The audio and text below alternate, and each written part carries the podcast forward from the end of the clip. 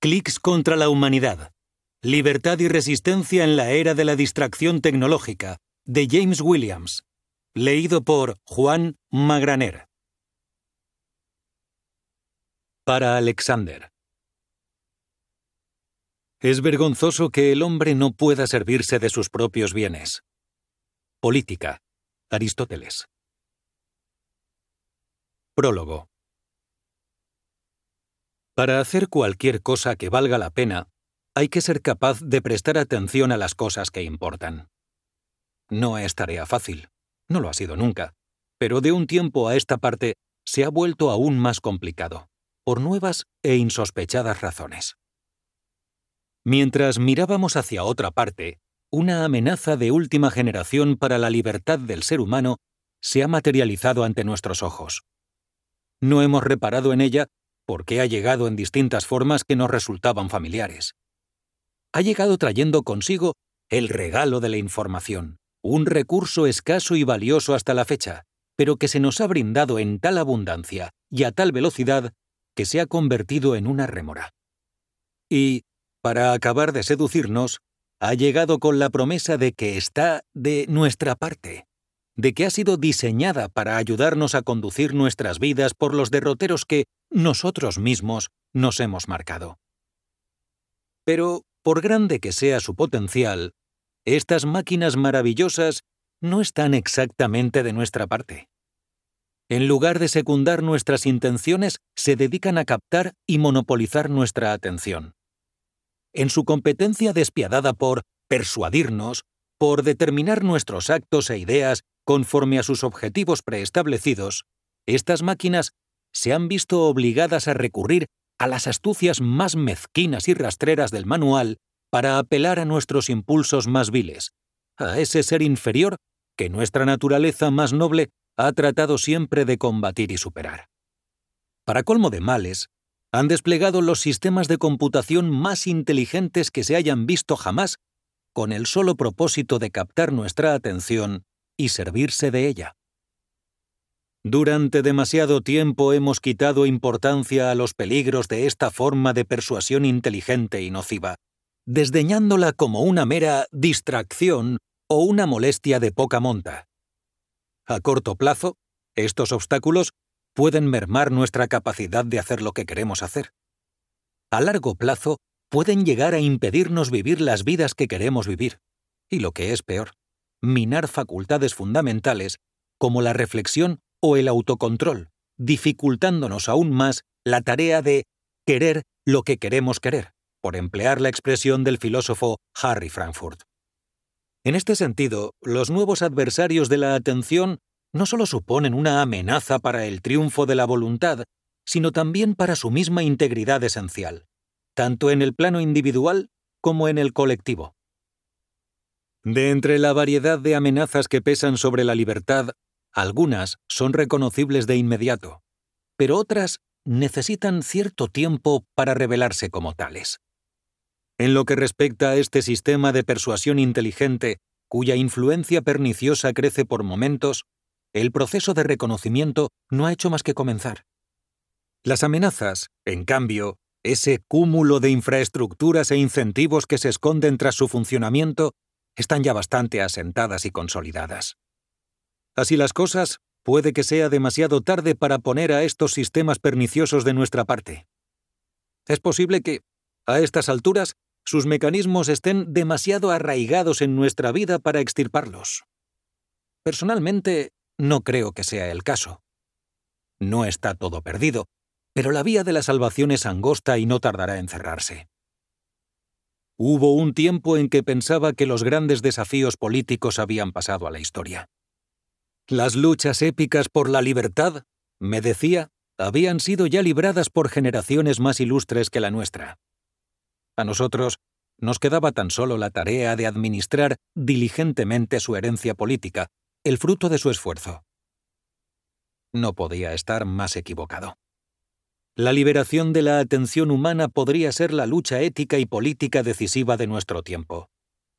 Su éxito es requisito previo de cualquier otra lucha que quepa imaginar. Nos incumbe a nosotros, pues, la responsabilidad de modificar el cableado de estos sistemas de persuasión inteligente y nociva antes de que ellos modifiquen el nuestro. Para ello es preciso encontrar, entre todos, nuevas formas de hablar y abordar el problema, y reunir luego el coraje necesario para lidiar con él, por más que nuestras acciones resulten intempestivas e impopulares. En el poco espacio del que aquí dispongo, no aspiro a dibujar un mapa detallado de la problemática, sino a calibrar la brújula que habrá de ayudarnos a navegar por ella. Habrá, pues, más preguntas que respuestas y más exploración que alegato. Debería leerse como un despliegue de intuiciones, como una búsqueda de los términos precisos. Ralph Waldo Emerson dijo que, a veces un grito es mejor que una tesis. Habrá aquí un poco de ambas cosas.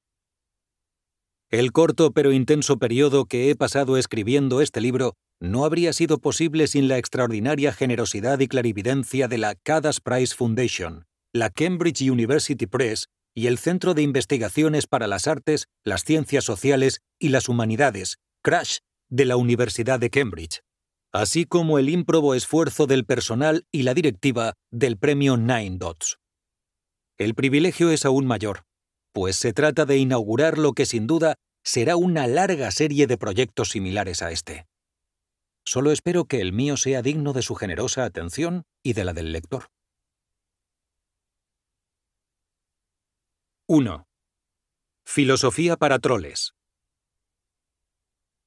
Era una clara y cálida mañana del siglo IV a.C. y en el mercado de Corinto todo transcurría con aparente normalidad. Los compradores inspeccionaban las mercancías de artesanos y pescaderos. El sudor y el olor de pies emponzoñaban el aroma de la brisa marina. Las gaviotas graznaban, las olas lamían la orilla y los perros corrían por lugares que le estaban vedados al hombre. Parecía que iba a ser un día de lo más anodino hasta que unas voces griegas se alzaron de pronto en un clamor de repugnancia e indignación. Un corrillo se abría entre el gentío a medida que los compradores se apartaban de algo o de alguien. Un mendigo yacía en el suelo, recostado contra una gran tinaja en la que al parecer tenía su hogar. Vestía tan solo un taparrabos, que había apartado de improviso y sin ningún reparo para satisfacer su libido a la vista de los pobres parroquianos que se alejaban discretamente. A quienes conocían la identidad del mendigo, el espectáculo no debió de sorprenderles demasiado. Puede que hasta les hiciera gracia, porque, en realidad, no se trataba de un vagabundo cualquiera. Era Diógenes de Sinope, uno de los filósofos más célebres de la Hélade. Los filósofos no suelen vivir en tinajas, pero Diógenes no era un filósofo al uso ni tenía intención de serlo. Tal vez no llegara a escribir una sola palabra de filosofía, pero las anécdotas sobre su vida y sus ideas circulaban por todas partes. Había sido desterrado de su ciudad natal por acuñar moneda falsa, y no tenía familia ni pertenecía a ninguna tribu.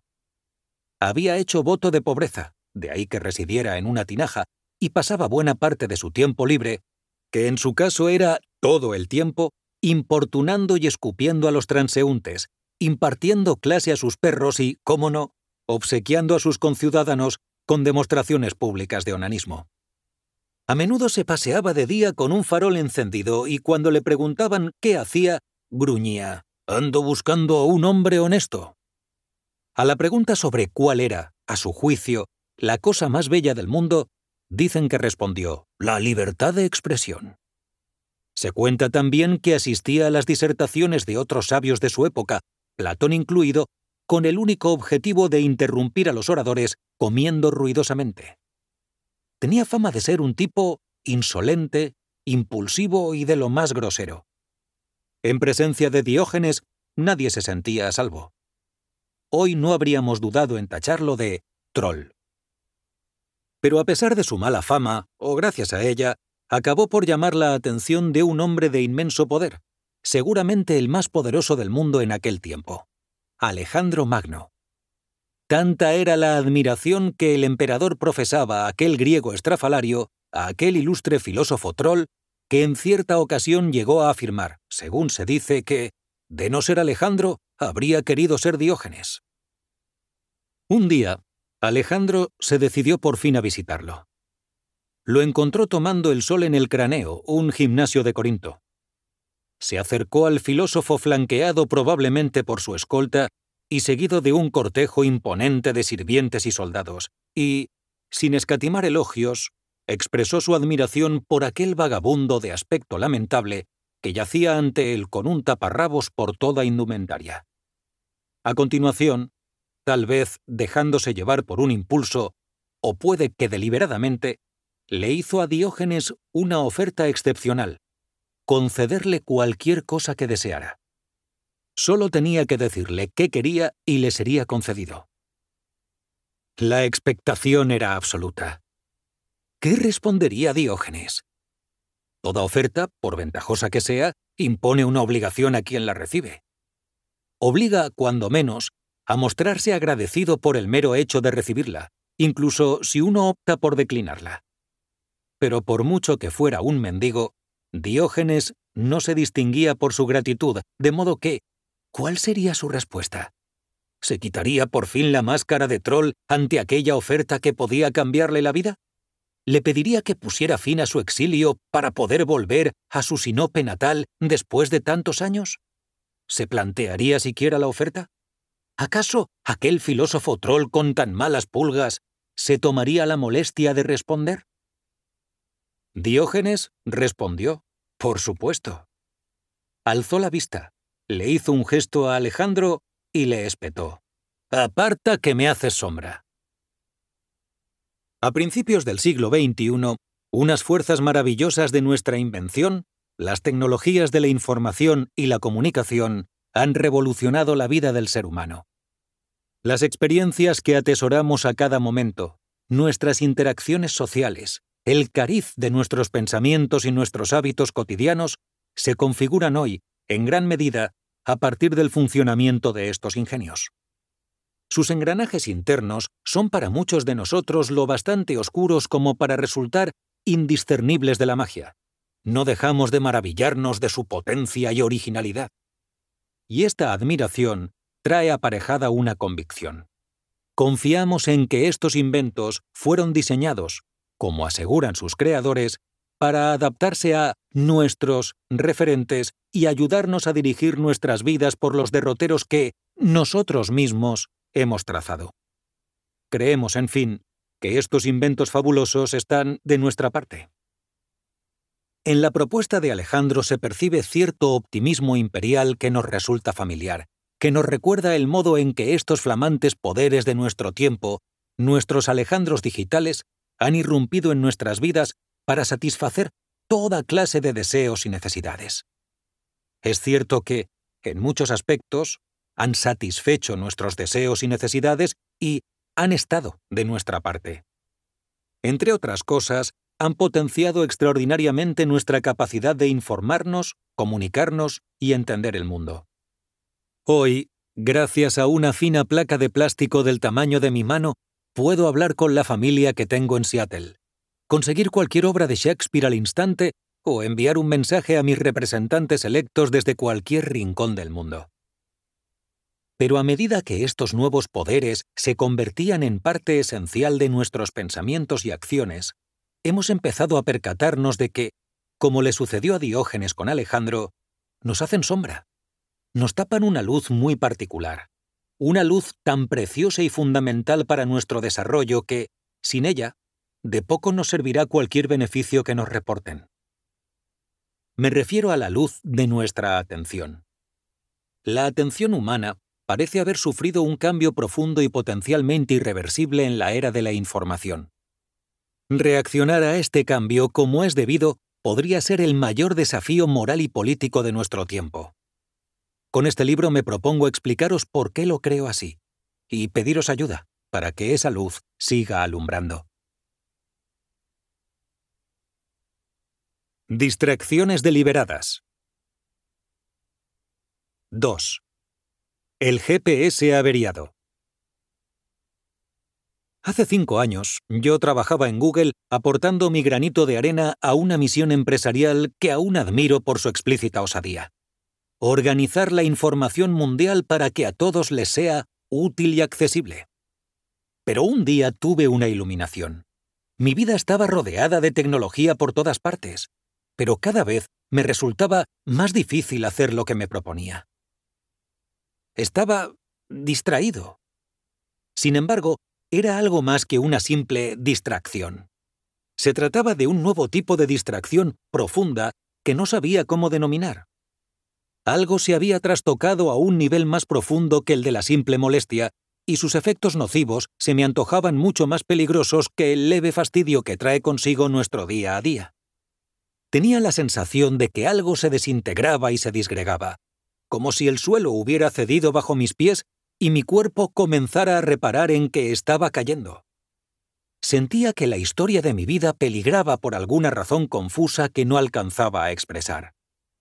La materia del mundo que habitaba se estaba volatilizando. ¿Tiene esto algún sentido? En aquel entonces no me lo parecía. Fuera lo que fuese, aquella distracción profunda ejercía sobre mi vida un efecto diametralmente opuesto al que cabría esperar de la tecnología me rondaba la cabeza una pregunta cada vez más acuciante.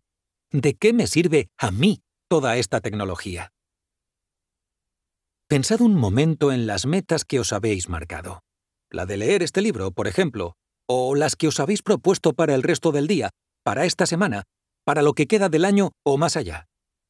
Si sois como la mayoría de la gente, serán metas del estilo de aprender a tocar el piano, pasar más tiempo en familia, planificar aquel viaje que quería hacer, etc. Son verdaderas metas, metas humanas, la clase de metas que uno lamenta no haber alcanzado cuando se encuentra en su lecho de muerte. Si la tecnología sirve para algo, es para perseguir esta clase de metas. Hace unos años leí un artículo titulado Arrepentimientos de los moribundos. Trataba de una mujer de negocios que, desencantada con el bregar de su profesión, lo había dejado todo para dedicarse a una ocupación muy distinta, las unidades de cuidados paliativos.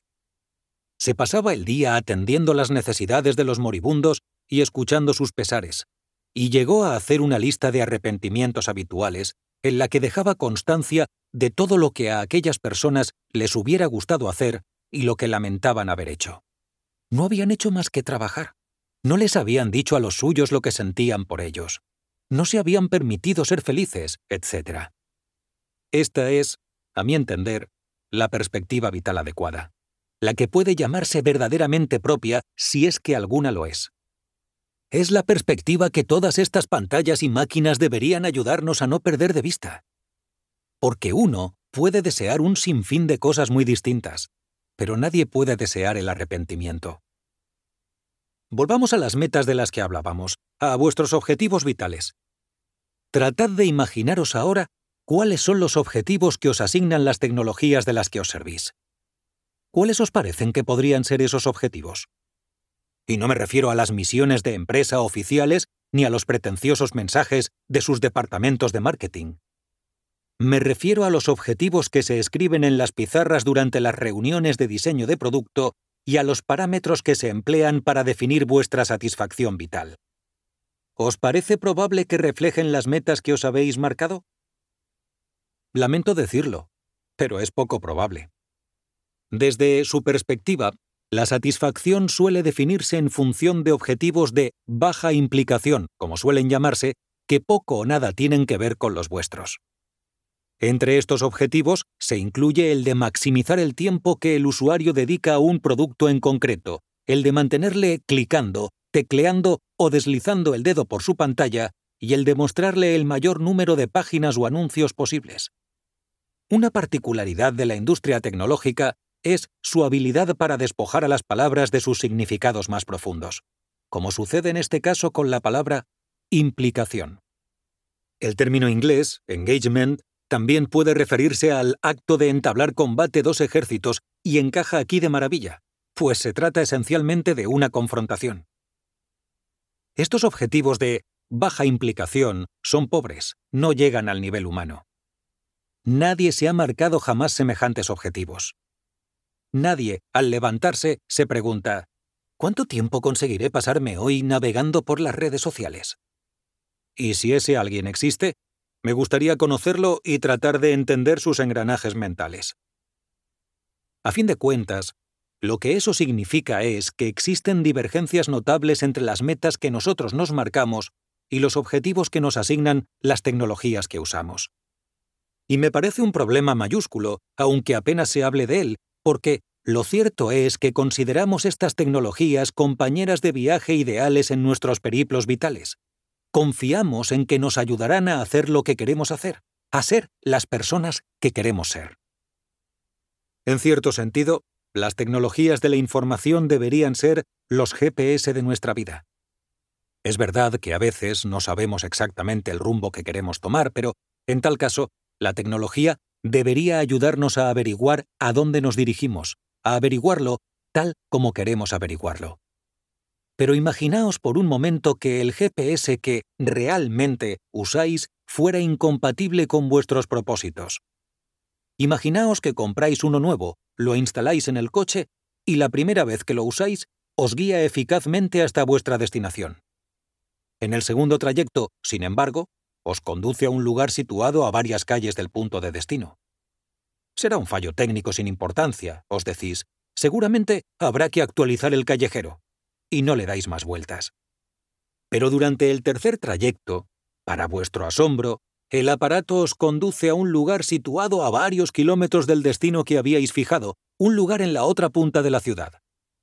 Los errores del GPS se suceden sin cesar, y acabáis tan frustrados que decidís dejarlo estar y volver a casa. Solo que, al introducir la dirección de vuestro domicilio, os propone una ruta que os obligaría a conducir varias horas para llegar a una ciudad que no es la vuestra. Cualquier persona razonable concluirá que el GPS está averiado y lo devolverá a la tienda si no lo tira antes por la ventana. ¿Quién querría conservar un aparato que sabe que lo conducirá a donde no quiere ir? ¿Qué motivos podría tener para seguir tolerando semejantes extravíos? Nadie estaría dispuesto a soportar esta clase de distracciones en una tecnología concebida para navegar por el espacio físico. Y, sin embargo, eso es precisamente lo que hacemos a diario con las tecnologías concebidas para navegar por el espacio de la información. Tenemos una tolerancia altísima con esta clase de extravíos cuando se trata de nuestros GPS vitales, los sistemas de información y comunicación que hoy gobiernan buena parte de nuestros actos y pensamientos. Cuando me fijé en la industria tecnológica para la que trabajaba, comencé a ver con nuevos ojos aquellos paneles gráficos, aquellos parámetros y metas que justificaban la mayor parte de sus diseños. Se trataba de los destinos introducidos en los GPS que iban a gobernar las vidas de millones de seres humanos. Traté de concebir de qué modo se reflejaba mi vida en aquellos vistosos gráficos y en las cifras que iban aumentando en las pantallas que me rodeaban. Número de visualizaciones, tiempo de permanencia, número de clics, total de conversiones. De pronto, aquellos objetivos me parecieron triviales y nocivos. No eran mis objetivos, ni los míos ni los de nadie. No tardé en comprender que la causa en la que me había embarcado no era la de organizar la información, sino la de gestionar la atención. La industria tecnológica no diseñaba productos, diseñaba usuarios. Aquellos milagrosos sistemas de uso general no eran herramientas neutrales, sino sistemas de navegación con objetivos muy concretos que gobernaban las vidas de personas de carne y hueso. Eran, en definitiva, extensiones de nuestra atención. El teórico canadiense de la comunicación Harold Innis dijo una vez que toda la labor de su carrera respondía a una única pregunta. ¿Por qué prestamos atención a lo que se la prestamos? Por lo que respecta a mi atención, reparé entonces en que había descuidado por completo esa pregunta. Al mismo tiempo, sabía que no se trataba únicamente de mí, de mis distracciones y frustraciones, porque cuando el uso de un producto es socialmente mayoritario, su creador no se limita a diseñar usuarios. Diseña también la propia sociedad. Pero si la sociedad entera iba camino de caer en aquella profunda y nueva distracción que yo apenas comenzaba a percibir, ¿qué resultados cabía esperar? cuáles podrían ser las consecuencias para nuestros intereses compartidos, nuestras metas comunes, nuestras identidades colectivas y, en definitiva, para nuestra política. En 1985, el gran pedagogo y crítico cultural Neil Postman publicaba Divertirse hasta morir, una obra clarividente que ha ido ganando relevancia con el tiempo. En el prólogo, Postman recuerda una observación de Aldous Huxley en su Nueva visita a un mundo feliz, donde afirmaba que los guardianes de la libertad de su época habían pasado por alto la insaciable sed de distracciones del ser humano. Postman contrapone las amenazas persuasivas e indirectas para la libertad del hombre sobre las que Huxley alertaba en un mundo feliz a las amenazas más coercitivas que describe George Orwell en 1984. La visión de Huxley, sostiene, se apoya en su predicción de que en el futuro los más temibles adversarios de la libertad no surgirán de nuestros miedos, sino de nuestros placeres. No es la perspectiva de una bota que patea un rostro humano a perpetuidad lo que debería quitarnos el sueño, sino el espectro de una situación en la que la gente llegue a amar la opresión a la que se somete y adorar las tecnologías que la incapacitan para pensar. Un dedo que desplaza por la pantalla una ristra de datos infinita a perpetuidad. Me preguntaba si en el diseño de las tecnologías digitales no habríamos caído en el mismo error que los contemporáneos de Huxley, si no habríamos pasado por alto nuestra insaciable sed de distracciones. No tenía la respuesta, pero estaba convencido de que la cuestión era apremiante y requería la máxima atención. 3. La era de la atención. Ver lo que uno tiene delante de las narices precisa de una lucha constante. George Orwell. Cuando le dije a mi madre que me mudaba al otro lado del mundo para estudiar ética de la tecnología en una facultad casi tres veces más antigua que mi país, me preguntó, ¿por qué te vas a un lugar tan viejo para estudiar algo tan nuevo? En cierto modo, la pregunta llevaba implícita su respuesta. Trabajar en la industria de la tecnología era como escalar una montaña, que es solo una forma posible, muy próxima, muy práctica, de conocer la montaña. Pero si uno quiere ver la forma que tiene, dibujar su silueta o entender la relación que guarda con su emplazamiento geográfico, es preciso alejarse de la montaña unos kilómetros y volver la vista atrás. Para seguir indagando en los GPS averiados de mi vida, me parecía el paso adecuado. Si quería estudiar los tormentosos riscos de la industria tecnológica, necesitaba distancia, no solo distancia física, sino también temporal. Distancia crítica, en definitiva. Entre las rocas no puede uno pararse y pensar. A veces, el afán de ver lo que uno tiene delante de las narices es la pugna por alejarse de ello, para poder apreciarlo en su totalidad. No tardé en descubrir que el propósito de distanciarme de la montaña de la industria tecnológica corría paralelo, y en muchos sentidos contribuía, al propósito más general de distanciarme de todas las premisas de la era de la información. Supongo que nadie que haya vivido en una edad con nombre propio, se trate de la edad del bronce o la del hierro, la conocería entonces por el nombre que lleva en la actualidad. Sin duda, empleaban otros nombres, basados en premisas que el tiempo acabaría por invalidar. Por eso me irrita y desconcierta que hayamos bautizado triunfal y alegremente nuestra época como la era de la información. La información es el agua en la que nadamos, la materia prima de la experiencia humana. Por eso, la metáfora dominante del ser humano es el ordenador, y los grandes desafíos a los que nos enfrentamos se analizan siempre en términos de gestión de la información. Así es como la gente suele hablar de las tecnologías digitales en todo caso. Se supone que eso que las tecnologías gestionan, manipulan y trajinan es, básicamente, información. Por ejemplo, diez segundos antes de empezar a escribir esta frase, mi mujer ha entrado en el cuarto para decirme que en la radio acaban de describir Internet como una cinta sin fin de información fraudulenta. Cada día oímos multitud de comentarios similares en la radio en los periódicos, en boca de amigos. Todos los temas relacionados con las tecnologías digitales se formulan instintivamente en términos de información. es natural que los problemas políticos y éticos que nos quitan el sueño tengan que ver también con la gestión de la información, la privacidad, la seguridad, la vigilancia, etc. Tiene su lógica. Durante la mayor parte de la historia hemos vivido en entornos de escasez informativa. El objetivo implícito de las tecnologías informáticas fue, desde el principio, el de echar abajo las barreras que nos separaban de la información. Como la información escaseaba, cualquier nuevo dato era una incorporación muy bienvenida. Uno era capaz de asimilarlo e integrarlo en su concepción general del mundo. Hace 100 años, por ejemplo, si uno se plantaba en cualquier esquina de su ciudad y comenzaba a predicar, era muy probable que los transeúntes se parasen a escuchar.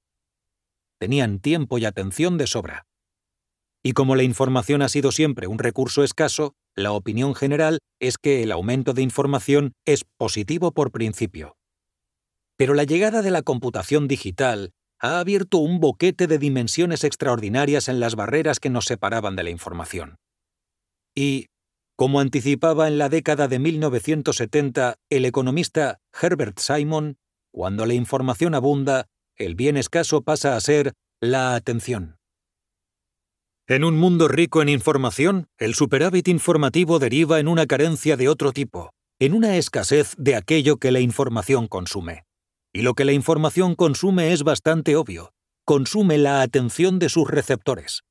Así pues, la riqueza informativa provoca una carestía atencional y obliga a repartir eficientemente esa atención finita entre la infinidad de recursos informativos capaces de consumirla.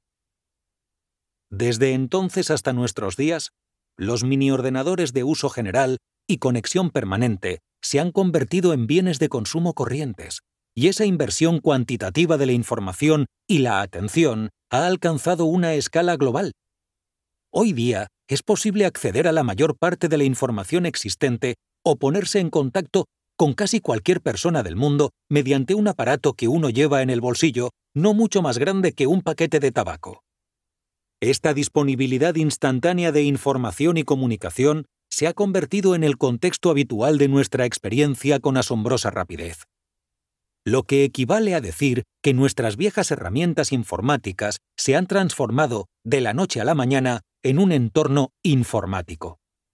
Por si eso no bastara, los medios anteriores a la revolución digital, como la televisión o la radio, en su mayor parte se han digitalizado haciendo de este entorno informático interconectado una presencia constante en la vida del ser humano.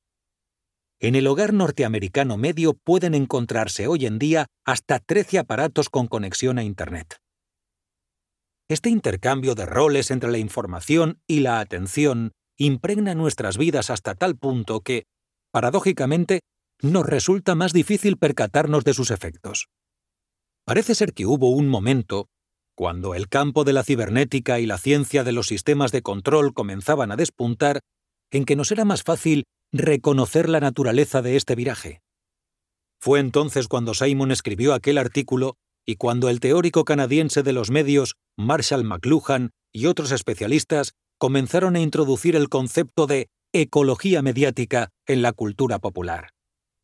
A estas alturas, no obstante, apenas disponemos de puntos de referencia perceptivos para poder juzgar hasta qué punto las tecnologías de la información envuelven nuestras vidas. Alguna que otra vez nos llega un atisbo fugaz y fragmentario de aquel viejo mundo. Cuando salimos de acampada o tomamos un vuelo largo sin conexión a Internet. Cuando el teléfono se nos avería unos días o nos proponemos conscientemente una cura de desintoxicación digital. Pero son casos cada vez más raros excepciones que confirman la regla. A menos que sobrevenga alguna catástrofe mundial impensable, todo indica que aquel pasado de carestía informativa se fue para no volver. Pero, ¿qué significa exactamente afirmar que la abundancia de información produce escasez de atención? Como la abundancia solo puede ser tal respecto a algún umbral, cabría preguntarse, ¿con respecto a qué es tan abundante hoy en día la información? Una respuesta posible sería con respecto a la información disponible a lo largo de la historia. Si bien es cierto, no parece que sea ese el umbral relevante que andamos buscando. Para el estudio que nos ocupa, el relato histórico tiene una importancia menor. El mero incremento de información entre dos momentos determinados no constituye un problema en sí. El umbral relevante debería ser más bien de carácter funcional. Lo que realmente importa es si la cantidad de información se sitúa por encima o por debajo del umbral que el ser humano es capaz de procesar adecuadamente dadas sus actuales limitaciones. Para ilustrar lo que trato de decir, recurriré al videojuego Tetris. Como es sabido, el objetivo de este videojuego consiste en rotar, apilar y eliminar bloques de distintos tamaños a medida que descienden por la pantalla, uno a uno, a un ritmo que aumenta progresivamente. El número de ladrillos que esperan a ser apilados fuera de la pantalla es infinito, con lo que el juego puede alargarse tanto como uno quiera o pueda. Pero la infinitud potencial de ladrillos, su abundancia, es lo de menos. El desafío que plantea el juego y que tarde o temprano te elimina es la velocidad creciente a la que descienden los bloques. Del mismo modo, la cantidad de información solo es relevante aquí en cuanto que implica cierta velocidad de información. Cuando su velocidad de emisión es excesiva, la información no se puede procesar. Así pues, el mayor riesgo que entraña esta abundancia informativa no es la simple absorción o polarización de la atención, como cuando la información era un recurso finito y cuantificable, sino la pérdida de control que genera en los procesos de la atención. En el Tetris, por volver a nuestro ejemplo, los verdaderos problemas no comienzan cuando uno sitúa un bloque en particular donde no le corresponde, aunque eso a la larga contribuya a agravar los problemas, sino cuando pierde el control o la capacidad de dirigir, rotar y apilar los bloques. Es precisamente aquí, en el mantenimiento o la pérdida de control, donde surgen los problemas personales y políticos derivados del superávit de información y la escasez de atención. Decir que la abundancia de información produce escasez de atención equivale a afirmar que los problemas a los que nos enfrentamos no se solucionarán echando abajo nuevas barreras informativas, sino construyéndolas.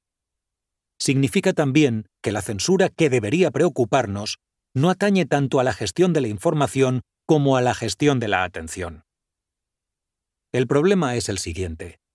Muchos de los sistemas que hemos desarrollado para ayudarnos a gobernar nuestra vida, la prensa, la educación, el derecho, la publicidad, etc., surgieron en un contexto de escasez informativa que aún damos por sentado. De hecho, en este nuevo contexto de abundancia informativa, apenas hemos comenzado a explorar lo que todos estos sistemas podrían hacer por nosotros y cómo deberían modificarse. La época que nos ha tocado vivir se ha bautizado como la era de la información, pero creo que sería más propio hablar de la era de la atención. En la era de la atención, las tecnologías digitales se encuentran en una posición inmejorable para ayudarnos a lidiar con los problemas que afrontamos, problemas que atañen primordialmente a la autorregulación. 4. Límites a la carta. El arte máximo consiste en limitarse. Goethe.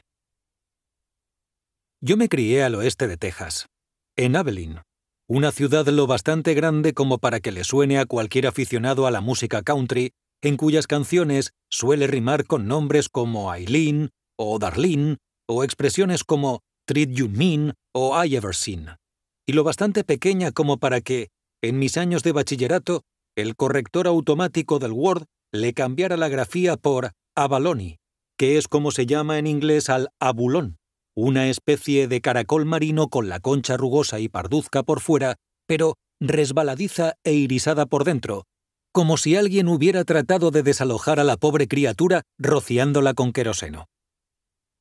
En mi último año de bachillerato en Abilene me matriculé en cálculo.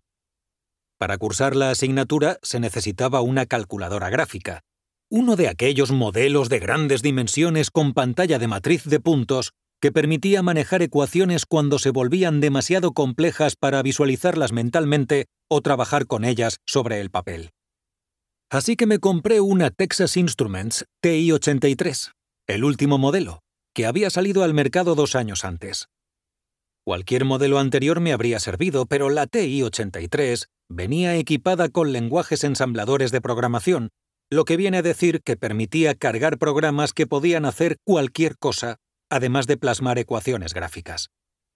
En la práctica, la TI-83 no era una simple calculadora, sino un ordenador de uso general en toda regla.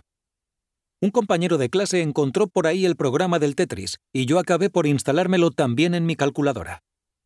A veces, cuando la clase se ponía pesada, cargaba el videojuego y mataba el rato jugando. Al poco tiempo reparé en que abría el juego y comenzaba a jugar de forma refleja, sin mediar decisión consciente alguna. Era muy práctico tener a mano aquella diversión, que era mucho más gratificante que oír al profesor pontificar sobre integrales y diferenciales. En cualquier caso, lo era de un modo mucho más inmediato, gratificaba al instante, tan pronto aparecía en pantalla. No tardé en quedarme rezagado respecto al resto de la clase. Embebido en el Tetris de la calculadora, mis notas comenzaron a resentirse. Y la culpa era exclusivamente mía, claro. Era yo quien había instalado el programa. Era yo quien lo abría una y otra vez para seguir jugando. Pero no quería contarle a nadie mis problemas porque me avergonzaba de haberme apartado del buen camino por semejante estupidez. No dejaba de posponer el día en que habría de plantar cara a aquella distracción cuyos efectos eran cada vez más funestos. Mi culpa me acompañaba a todas partes como mi incapacidad para encarar aquel problema, y el malestar que me causaba hacía que recurriera con mayor frecuencia a aquella fuente inagotable de gratificación inmediata. Me veía a mí mismo convertido en un ser impulsivo y carente de voluntad, y era una visión que me horrorizaba. Pero una y otra vez volvía a caer en el vicio que era la causa de mis problemas para encontrar en él un consuelo que sabía fugaz e ilusorio. Los ladrillos del Tetris caían cada vez más rápido, yo seguía apilándolos de mala manera y las columnas no paraban de crecer a un compás acelerado. El fatídico Game Over llegó por fin durante un viaje escolar a una ciudad vecina donde me habían inscrito en un concurso de periodismo. En el último momento, la escuela decidió prescindir de mi candidatura porque había suspendido el examen de cálculo. Era la primera vez en la vida que suspendía un examen. Si alguien se propusiera hacer de la sociedad un rebaño impulsivo y desprovisto por completo de voluntad, ¿cómo se las arreglaría? Una opción sería inventar un aparato que ejercitara la impulsividad, llamémoslo eye trainer, y proporcionara una cantidad sin límite de gratificación informativa a la carta. Tendría que ser lo bastante pequeño para que cupiera en un bolsillo o en un bolso, de modo que la gente pudiera llevarlo consigo.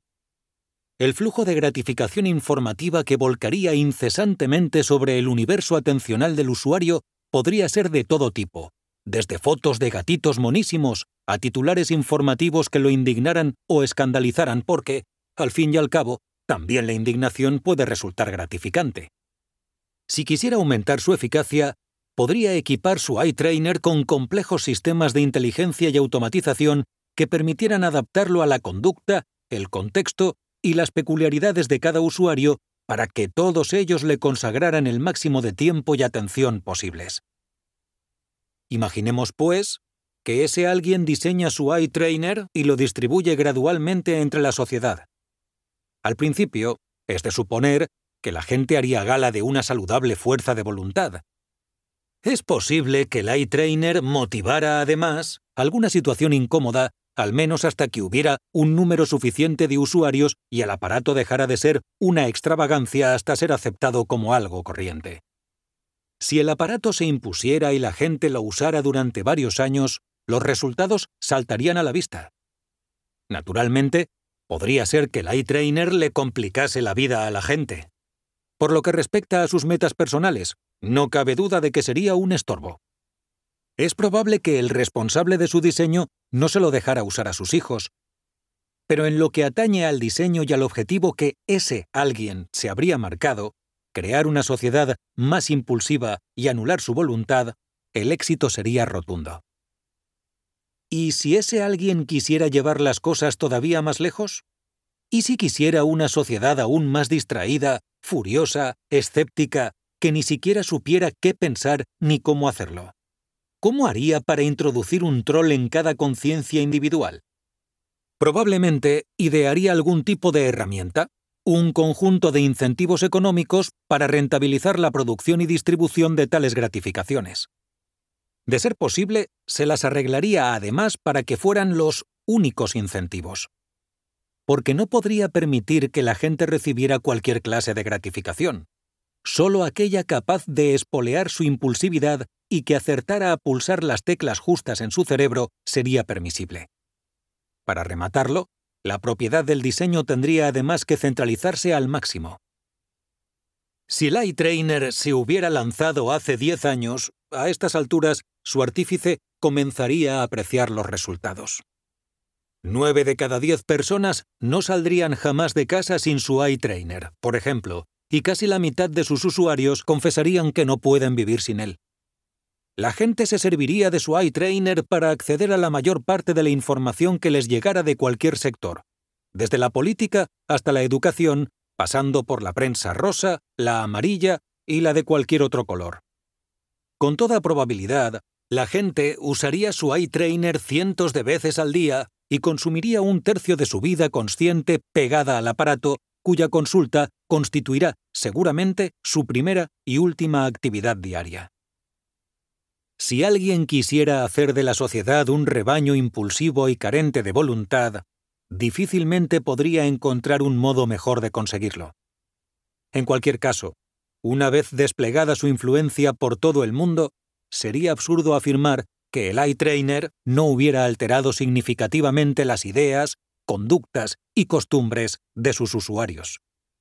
Al fin y al cabo, el mundo entero llevaría varios años sometido a un riguroso programa de ejercitación de la impulsividad.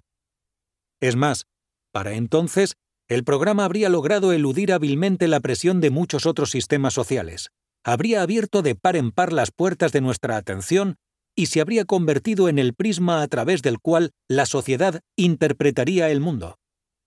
Desde luego, sería una tarea ímproba tratar de entender el impacto que el proyecto habría tenido en la vida de la gente, no solo como individuos, sino también como sociedad. Habría tenido, por ejemplo, un impacto considerable en nuestra forma de debatir y decidir colectivamente cuestiones de capital importancia, y, al igual que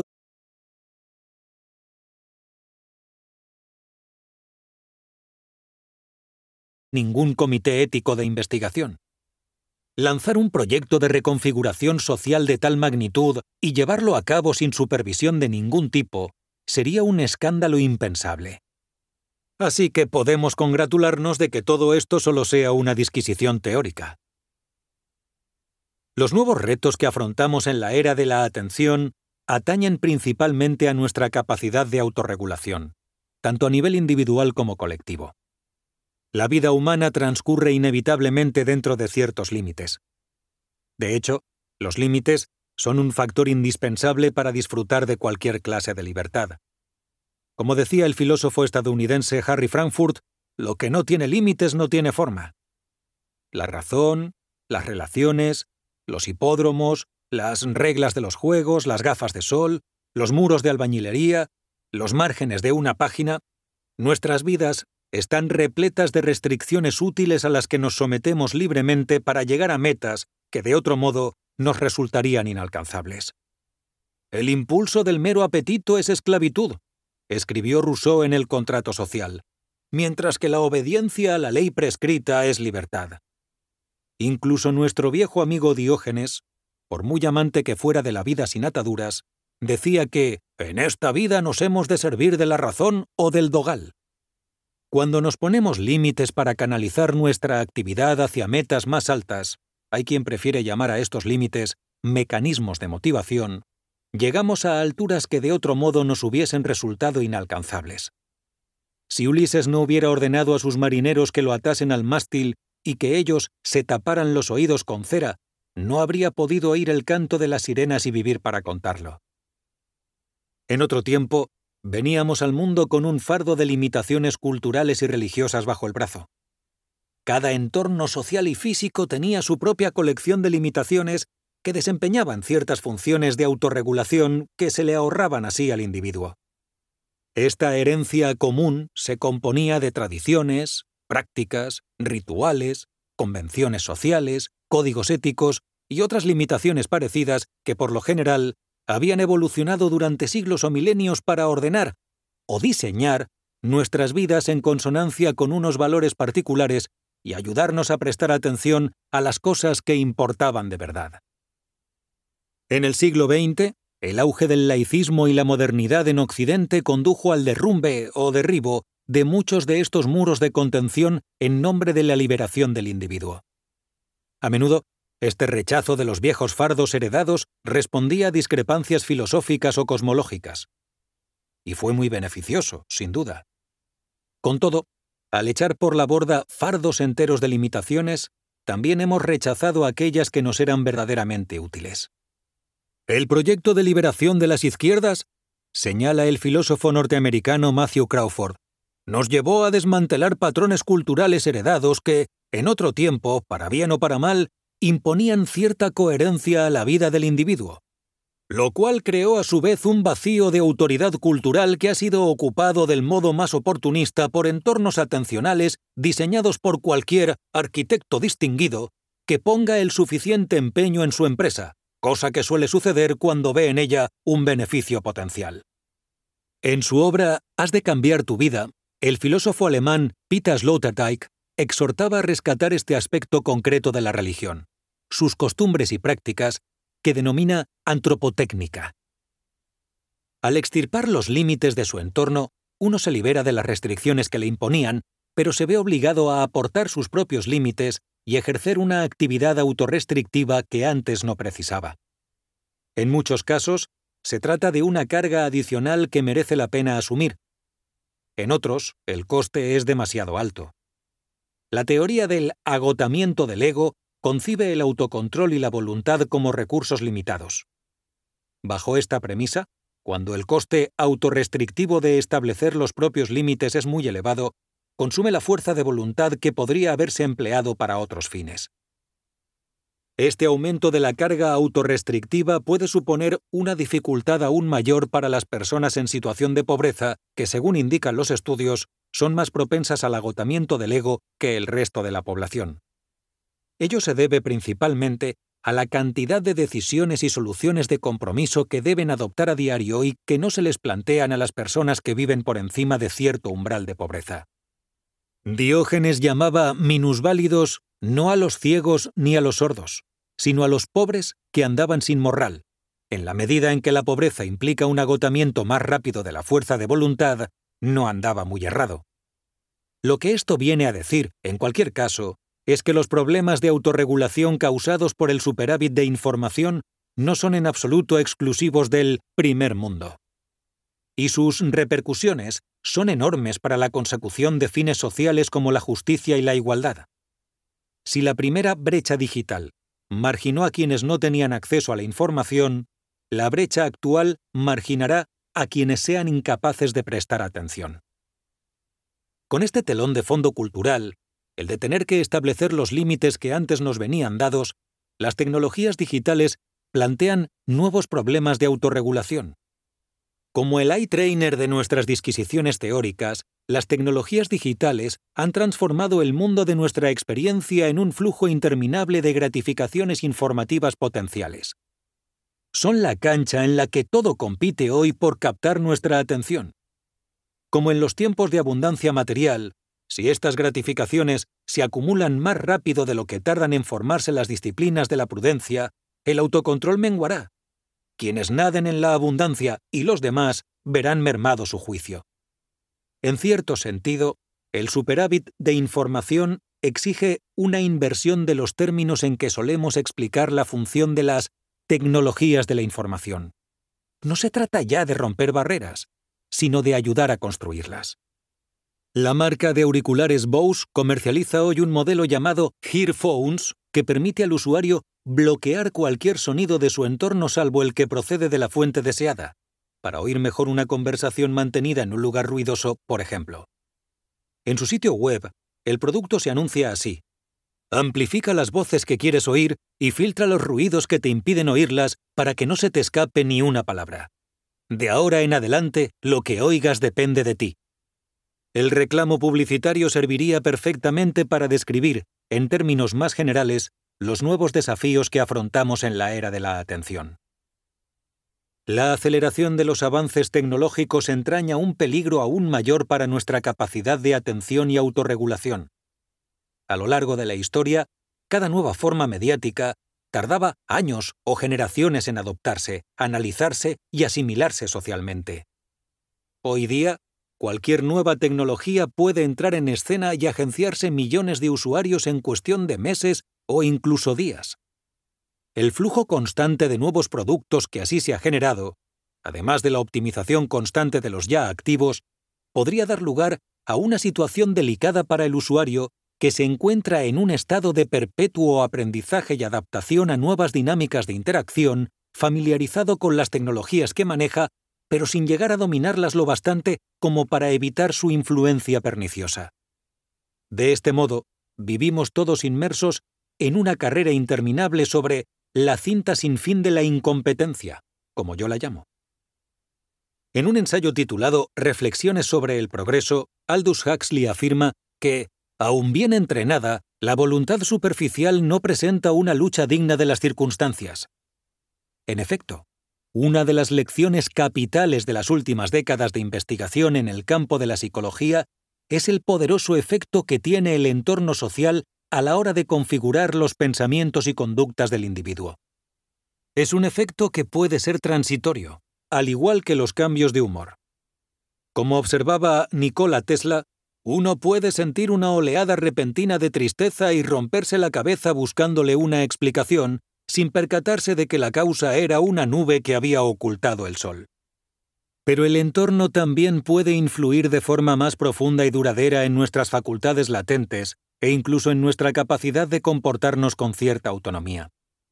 En neuroética, el filósofo oxoniense Neil Levy sostiene que la autonomía es una variable evolutiva del entorno. Solo llegamos a convertirnos en individuos autónomos, capaces de controlar nuestra conducta de acuerdo con nuestros valores, cuando el entorno en que nos hemos criado se estructura de forma eficaz para recompensar el autocontrol. A falta de un entorno que recompense el autocontrol o proporcione mecanismos de motivación eficaces, tenemos que apañárnoslas solos. Y en la actual coyuntura de déficit de atención, la sobrecarga cognitiva resultante dificulta sobremanera la tarea de establecer nuestros propios límites, si es que no nos disuade de ella por completo. Limitarnos nunca fue tarea fácil, pero en la era de la atención las trabas son aún mayores. Las tecnologías digitales son, sin lugar a dudas, el medio mejor posicionado para lidiar con este nuevo desafío. Si la tecnología existe para ayudar al ser humano a resolver sus problemas, debería ayudarnos a salir del aprieto. Por desgracia, en lugar de paliar nuestra incapacidad para autorregularnos, las nuevas tecnologías se dedican sobre todo a agudizarla en lugar de echarnos una mano a la hora de apilar y eliminar los ladrillos de nuestro Tetris existencial, contribuyen a acelerar su caída, que hoy alcanza velocidades inimaginables. 5. Los imperios de la mente. Los imperios del futuro son los imperios de la mente. Churchill. Érase una vez un hombre que andaba por un camino arrebujado en su manto. Bóreas, el viento del norte, lo vio pasar y le dijo a Helios, el sol. A ver quién consigue despojarlo del manto. Apuesto a que seré yo, pues nadie es capaz de resistir el vendaval de mi soplido. Helios aceptó la apuesta y acordaron que empezaría Bóreas, que se llenó los pulmones y sopló sobre el camino con toda su virulencia. El sombrero del hombre voló, y las hojas se arremolinaron a su alrededor. El pobre apenas podía dar un paso, pero se aferraba al manto como si le fuera la vida en ello, y por más que Bóreas soplara, seguía envuelto en él. ¿Será posible? se lamentó Bóreas, y, volviéndose a Helios, le dijo, Bueno, si yo no he podido desvestirlo, tú no tienes ni la más remota posibilidad. Eso ya lo veremos, dijo Helios que hinchó el pecho y lució con toda su fuerza. El hombre, que seguía caminando, tuvo que usar la mano de visera para proteger los ojos de su intenso fulgor. Al poco rato, el bochorno era tal que, abrigado en su manto de lana, comenzó a marearse. Jadeando, se lo quitó y se lo echó al hombro mientras buscaba con la mirada una fuente en la que refrescarse. La persuasión de Helios había ganado la partida a la violencia de Bóreas. La historia es de Esopo, el fabulista griego que vivió varios siglos antes de que Diógenes comenzara a hacer el troll por las calles de Corinto. Al igual que éste, Esopo fue esclavo durante algún tiempo antes de alcanzar la libertad. Murió en Delfos, donde se encontraba el famoso oráculo cuyo templo llevaba inscrita la máxima Conócete a ti mismo. Esopo tiene otras fábulas más conocidas como La liebre y la tortuga, La cigarra y la hormiga o El perro y su reflejo en el río. Pero Bóreas y Helios es una de mis preferidas porque nos enseña que la persuasión puede ser tanto o más poderosa que la coacción. De entre todas las maneras en que los seres humanos tratan de influirse mutuamente, la persuasión es quizá la más común y relevante. Una proposición de matrimonio, un reclamo comercial, la tentación de Cristo, un discurso político, este libro. Si pensamos en las historias que han marcado nuestras vidas y les dan sentido, veremos que a menudo giran sobre los pivotes de la persuasión. Desde la Grecia clásica, la persuasión se ha entendido sobre todo en su faceta lingüística como la retorique tecne, el arte del orador. Aristóteles identificó los tres pilares de la retórica en el etos, el patos y el logos, que equivalen aproximadamente a nuestras nociones de autoridad, emoción y razón. Y hasta bien entrada la Edad Media, la retórica fue una parte esencial de la educación junto con la gramática y la lógica, las otras dos disciplinas del trivio clásico. En un sentido amplio, todo diseño es persuasivo por definición, pues pretende orientar nuestros actos y pensamientos de un modo u otro. La tecnología neutral no existe. Todo diseño es también la expresión de un conjunto de objetivos y valores, y, en cierto modo, contribuye a configurar el mundo. La tecnología no puede ser más neutral de lo que podría serlo un gobierno. De hecho, el prefijo ciber de cibernética y el prefijo gober de gobernar proceden de la misma raíz griega, kiber, que significa guiar o pilotar y originalmente se usaba en el contexto de la navegación. La metáfora náutica también puede servir para ilustrar lo que trato de expresar, pues la idea de un timón neutral es incongruente. Es cierto que un timón centrado mantiene el rumbo de la nave, pero no la lleva a su destino. Y tampoco lo hará la tecnología. En cualquier caso, hay diseños persuasivos en el sentido más estricto del término, diseños basados en el pensamiento y la conducta del usuario, siendo estos los parámetros que el diseñador se propone modificar. Esta clase de diseño persuasivo no es privativo de las tecnologías digitales. Los seres humanos han diseñado siempre entornos físicos con propósitos persuasivos similares. Basta pensar en la ubicación de las escaleras mecánicas de los centros comerciales, el hilo musical de los supermercados o el trazado de las ciudades. Con todo, la famosa máxima de Churchill acerca de la arquitectura física, damos forma a nuestros edificios, luego ellos nos dan forma a nosotros, podría valer perfectamente para las arquitecturas cibernéticas en las que transcurre hoy buena parte de nuestra vida. A lo largo de la historia, el diseño estrictamente persuasivo fue siempre una actividad más o menos artesanal, más próxima al arte que a la ciencia. De hecho, hasta hace bien poco no habíamos tenido que preocuparnos mucho del poder que ejercían sobre nosotros estos diseños persuasivos. Bastaba con cuidarse de los diseños coercitivos. Como observaba Neil Postman, hemos estado más sensibilizados hacia las amenazas para la libertad que presagiaba Orwell que hacia los vaticinios de Huxley. Pero los tiempos han cambiado. Mientras nos ocupábamos de otros menesteres, la persuasión se ha industrializado. En el siglo XX, la industria moderna de la publicidad llegó a su apogeo y comenzó a aplicar sistemáticamente los últimos avances en el campo de la psicología y en la toma de decisiones al mismo tiempo que ampliaba su ámbito de acción y pasaba de ser un mero suministro de información, a tratar de influir en las conductas y actitudes del consumidor. Las formas mediáticas surgidas a finales del siglo pasado ofrecían a los anunciantes nuevas plataformas y estrategias para desplegar sus artes persuasivas, pero la eficacia de sus campañas seguía siendo difícil de medir. Fue entonces cuando surgió Internet para cerrar el bucle de la medición. En muy poco tiempo, se armó una formidable infraestructura de experimentación, comunicación, personalización, automatización y análisis para allanarle el terreno a la publicidad digital. Además, los ordenadores de uso general se hicieron portátiles y ganaron en conectividad. De pronto, la gente pasaba con ellos más tiempo que nunca. Los diseñadores comenzaron a aplicar técnicas e infraestructuras persuasivas desarrolladas para la publicidad digital en sus servicios y plataformas. La escalabilidad y la creciente rentabilidad de la publicidad digital se impuso como el modelo de negocio por defecto de cualquier plataforma o servicio, incentivando el crecimiento de la estructura. De este modo, los objetivos y parámetros propios de la publicidad se convirtieron en los objetivos y parámetros principales del diseño de servicios digitales. De lo que se trataba era de maximizar el tiempo de uso y la atención del usuario.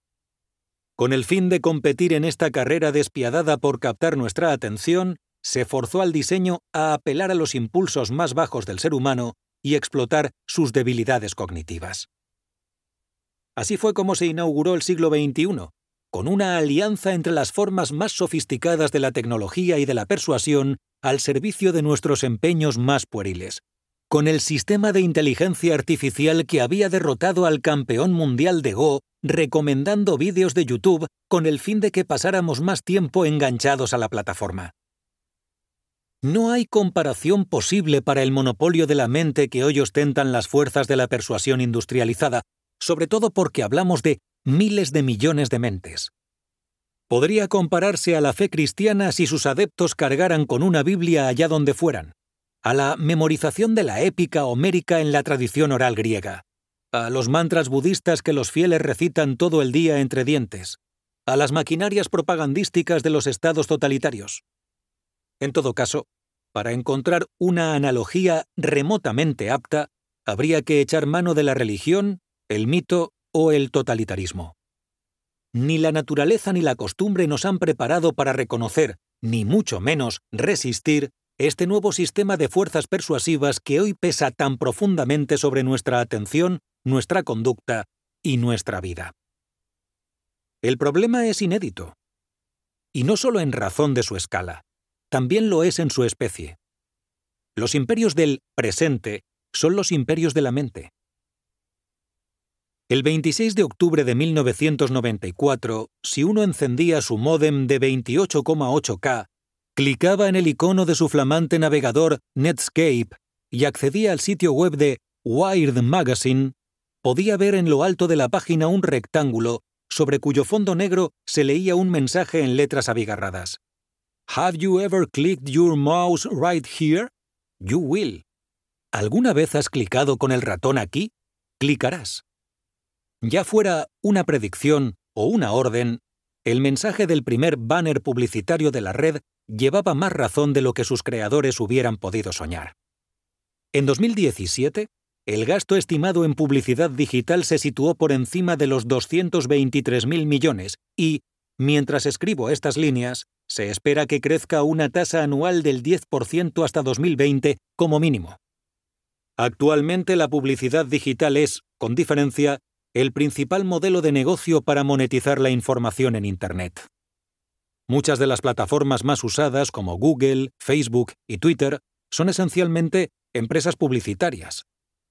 A raíz de ello, actualmente, muchos de los mejores ingenieros, diseñadores, analistas y matemáticos del mundo se pasan el día pensando en cuál es el mejor modo de orientar el pensamiento y la conducta del usuario hacia objetivos predeterminados que pueden ser muy distintos de los de cada uno de nosotros. Como decía Jeff Hammerbacher, director de investigación de Facebook, las mejores mentes de mi generación están pensando en cómo hacer para que la gente clique en sus anuncios. Es muy triste. Como fuerza mediática, la publicidad ha sido siempre una excepción a la regla en lo que respecta al suministro de información. La publicidad son los anuncios del periódico, no los artículos. Son las vallas publicitarias, no las señales de tráfico. Son los anuncios televisivos, no los programas. En el mundo de escasez informativa donde habitábamos hasta hace bien poco, recurrir a estas excepciones era útil porque ofrecían nueva información que podía ayudarnos a escoger mejor nuestras compras. En cualquier caso, este era el argumento que solía esgrimir la publicidad para justificar su existencia en aquel mundo donde la información escaseaba.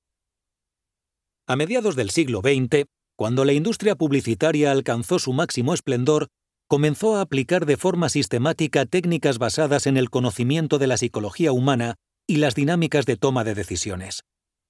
En la estela de Sigmund Freud, la psicología había allanado el terreno para el estudio del inconsciente y en la década de 1970, Daniel Kahneman y Amos Tversky desvelaban que el inconsciente puede tener un mayor peso en nuestras decisiones que otras reglas de predicción estadística más racionales. De hecho, una parte considerable de nuestra experiencia cotidiana se compone de este tipo de procesos automáticos e inconscientes. Nuestras vidas transcurren contra el telón de fondo de una insoportable automaticidad del ser, como afirmaban en otro estudio los investigadores John Barg y Tanya Chartrand. De la mano de estos y otros avances en el conocimiento de la psicología humana, la publicidad siguió expandiéndose más allá del simple suministro de información para sentar sus bases en el campo de la persuasión.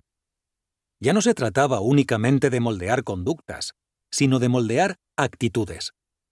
Y los nuevos medios de comunicación analógicos ofrecían nuevas vías para el ejercicio de la persuasión. Aún así, la mayor parte de la publicidad seguía basándose en la fe. Sin una infraestructura de medición exhaustiva y fiable, resultaba imposible medir la eficacia de una campaña publicitaria o averiguar el modo de incrementarla. A principios del siglo XX, según cuentan, el famoso hombre de negocios John Wanamaker dijo, La mitad del dinero que gasto en publicidad es un despilfarro inútil. El problema es que no sé de qué mitad se trata. El potencial de las nuevas técnicas de computación para revolucionar las mediciones publicitarias ya era conocido en la década de 1960, cuando las agencias comenzaron a experimentar con ordenadores centrales de grandes dimensiones. Nielsen y otras empresas del sector comenzaron a utilizar encuestas de panel y registros diarios para entender mejor los hábitos de consumo, lo que contribuyó a su vez a aumentar la base del análisis publicitario y obtener nuevos datos demográficos. Sin embargo, eran métodos laboriosos y costosos, y los datos agregados que aportaban solo eran útiles para determinar el enfoque general de una campaña.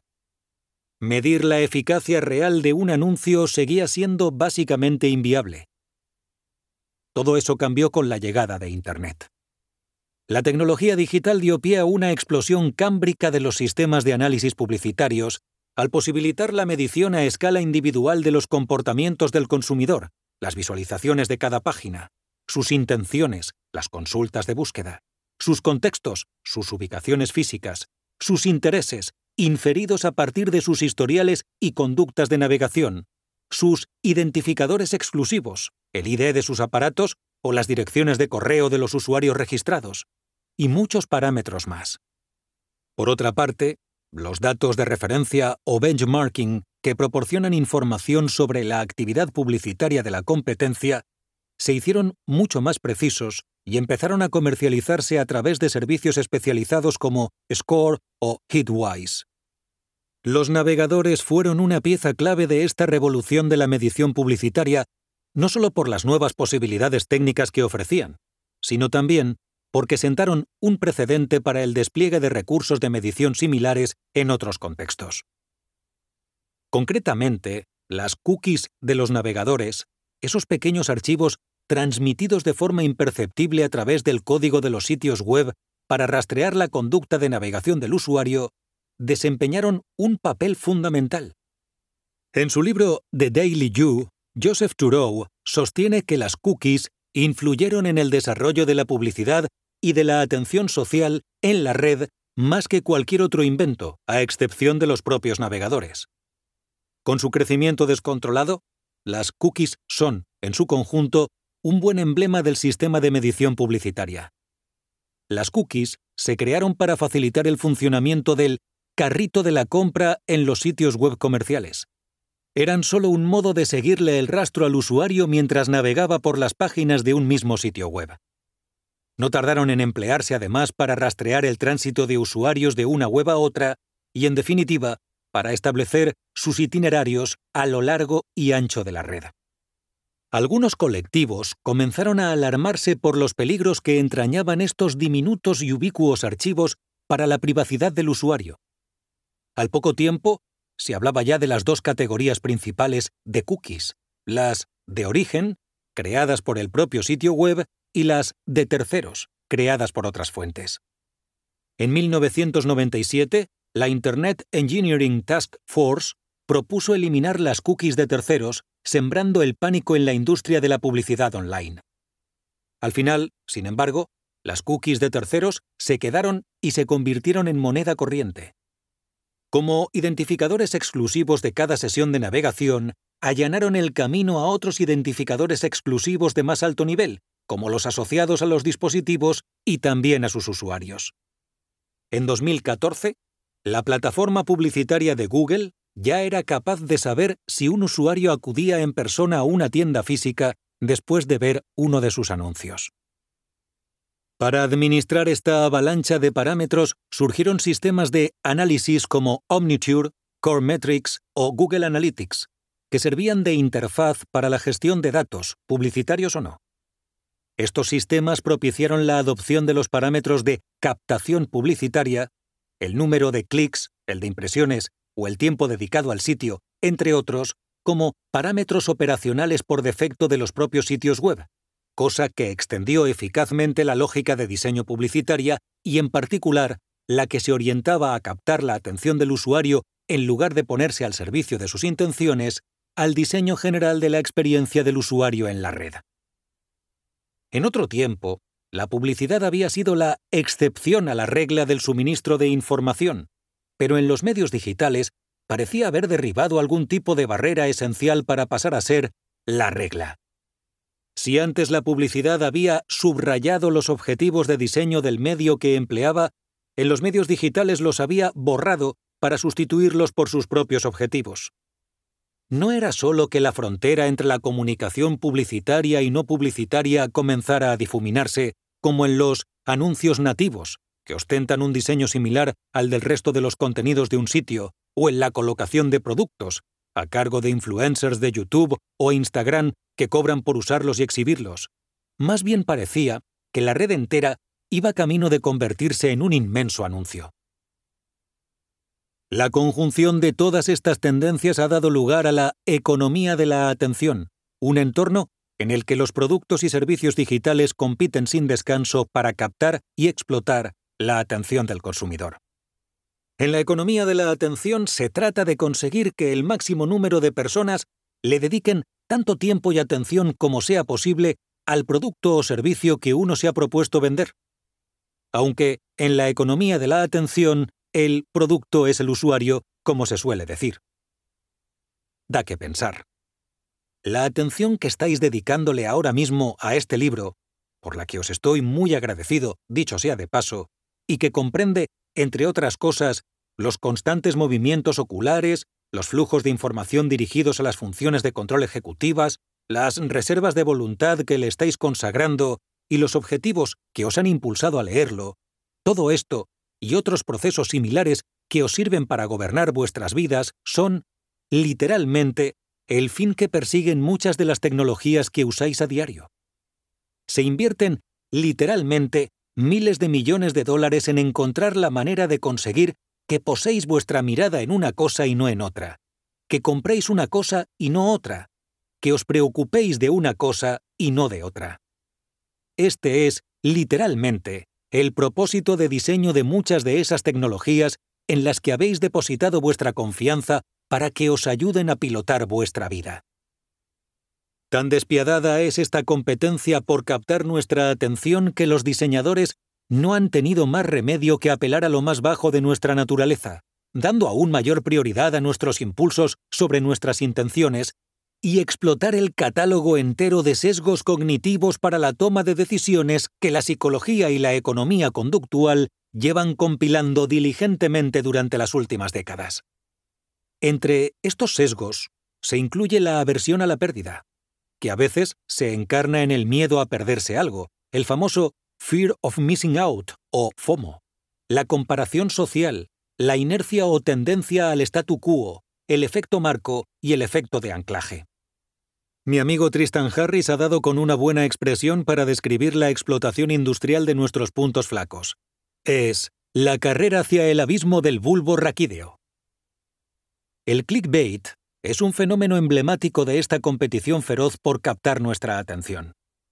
Pese a ser de cuño muy reciente, el término inglés clickbait ha sido consagrado ya por el Oxford English Dictionary, que lo define como cualquier contenido cuyo objeto principal sea el de atraer la atención e incitar a los visitantes a clicar en un enlace determinado. Todo el mundo se ha topado con algún clickbait en la red, aunque no sepa cómo llamarlo. Se distingue por un tipo muy reconocible de titular que crispa y tienta a partes iguales, algo así como 23 cosas sobre las que ningún padre debería disculparse. La expresión sencilla y sorprendente que te dará un aire más distinguido. O este cachorro de oso panda se plantó ante mi puerta y lo que pasó a continuación te dejará de piedra. El clickbait apunta a la emoción con mirilla telescópica. Un estudio realizado con 100 millones de artículos compartidos en Facebook reveló que, entre las frases más corrientes de los titulares de alto rendimiento, se incluían expresiones como para alucinar, te hará llorar o te dejará pasmado. También demostró que resultaban mucho más eficaces los titulares que apelan al sentimiento de pertenencia a una tribu, como son, por ejemplo, los que emplean la fórmula X cosas que solo cierto grupo entendería. En la economía de la atención, estas son las reglas del juego para todo diseño que pretenda ser persuasivo, no solo para los redactores de titulares. En realidad, existe una floreciente industria de escritores y consultores dedicados a ayudar a diseñadores de cualquier condición a incorporar en sus diseños el último grito de la psicología conductual y apretar así los resortes adecuados de nuestros cerebros con la máxima eficacia y fiabilidad. Uno de los objetivos primordiales del diseño persuasivo es asegurarse de que el usuario vuelve repetidamente a un producto o, en otras palabras, inducir hábitos. Lo más parecido a una Biblia para los diseñadores que quieren inducir hábitos entre sus usuarios probablemente sea el libro de Nireyal, Enganchado, cómo construir productos exitosos que formen hábitos. Los tecnólogos crean productos diseñados para persuadir a la gente a hacer lo que queramos que hagan, apunta Eyal.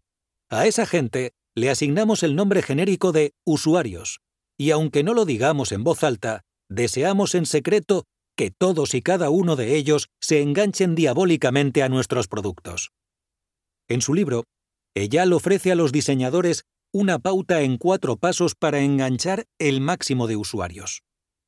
Estos cuatro pasos son el disparador, la acción, la recompensa variable y la inversión final de tiempo o dinero en el producto por parte del usuario. El elemento clave es la recompensa variable. Al introducir un elemento aleatorio en el programa de gratificaciones por una acción determinada, se incrementa la probabilidad de que el usuario repita dicha acción. Esta es la dinámica que explica la querencia del usuario hacia los carruseles infinitos, sobre todo cuando el contenido se actualiza a medida que uno se desplaza por la página, funcionalidad integrada hoy en gran número de webs y aplicaciones como las noticias de Facebook o Twitter. Es un truco que también se usa en toda clase de videojuegos. De hecho, hay quien lo llama el efecto tragaperras, puesto que no difiere mucho del mecanismo sobre el que se sustenta la industria del juego y que genera más de mil millones de dólares de beneficios anuales solo en Estados Unidos. Los programas de recompensa variable son también el motor de los hábitos de uso compulsivos o adictivos que a tantos usuarios les resulta difícil controlar. Ya se trate de una máquina tragaperras o de una app concebida para engancharnos, la idea es la misma. Uno paga por la posibilidad de llevarse una sorpresa. En las tragaperras uno se deja su dinero. En las tecnologías de esta nueva especie de economía nos dejamos nuestra atención. Al igual que en el caso de las tragaperras, los beneficios que sacamos de estas tecnologías, sus productos y servicios gratuitos, los recibimos por adelantado y de forma inmediata, mientras que los costes atencionales los vamos pagando en monedas de bajo valor nominal durante un tiempo prolongado. Rara vez reparamos en lo costosas que pueden ser, a la postre, las cosas gratuitas. El diseño persuasivo no es nocivo en sí mismo, por supuesto, por más que se valga de nuestros sesgos cognitivos. De hecho, podría usarse en nuestro provecho. En el ámbito de las políticas públicas, por ejemplo, esta clase de persuasión podría servir para crear un entorno estructurado en el que a cada ciudadano le fuera más fácil tomar decisiones que redunden en su propio bienestar. En la economía de la atención, sin embargo, los incentivos del diseño persuasivo retribuyen que se absorba y retenga la atención del usuario. La idea es que sigamos mirando, leyendo, clicando, deslizándonos por sus carruseles infinitos. Lo cual, lejos de mitigarlos, contribuye a acentuar los problemas de autorregulación que esta era de abundancia informativa nos ha causado. En la pantalla de inicio de uno de los primeros navegadores se podía leer una nota que decía There is no top to the World Wide Web. El lema viene a decir que la red no está jerarquizada, como los directorios de archivos, sino que es un ente descentralizado, una malla de nodos. Una de las más trágicas ironías de Internet es que una infraestructura de gestión de la información tan descentralizada haya dado lugar a los sistemas de gestión de la atención más centralizados de la historia. Hoy día, unas pocas personas de unas pocas empresas poseen la capacidad de configurar el pensamiento y la conducta de miles de millones de seres humanos.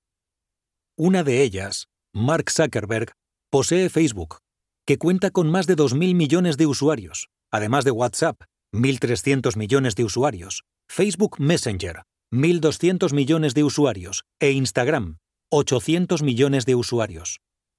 Solo Google y Facebook representan el 85%, un porcentaje que va en aumento, del crecimiento interanual de la publicidad en Internet.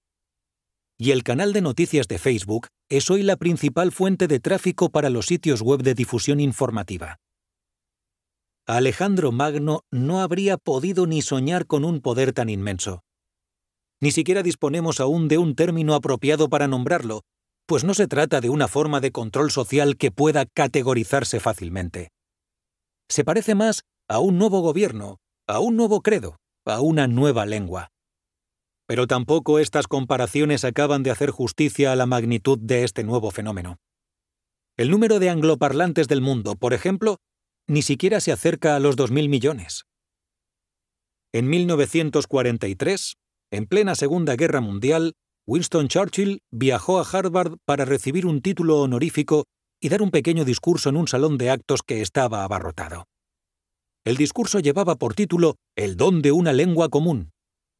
Después de celebrar la lengua que compartían británicos y estadounidenses, cimiento de la fraternidad y la solidaridad angloamericana que en un futuro, o eso esperaba Churchill, habría de servir de base a una ciudadanía común, se embarcó en un elogio propagandístico del inglés básico, una versión rudimentaria del inglés llamada a convertirse en la lingua franca mundial, un medio, por primitivo que sea, para el trato social y la comprensión mutua.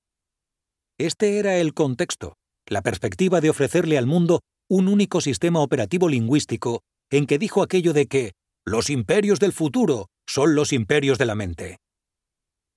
El corolario a la máxima de Churchill es que las libertades del futuro son las libertades de la mente. El futuro del que hablaba Churchill es el presente que hoy tratamos de vislumbrar y comprender. Y, con la iluminación adecuada, resulta perfectamente visible la grave amenaza que este nuevo sistema de persuasión inteligente e industrializada supone para nuestra libertad de atención. Clics contra la humanidad.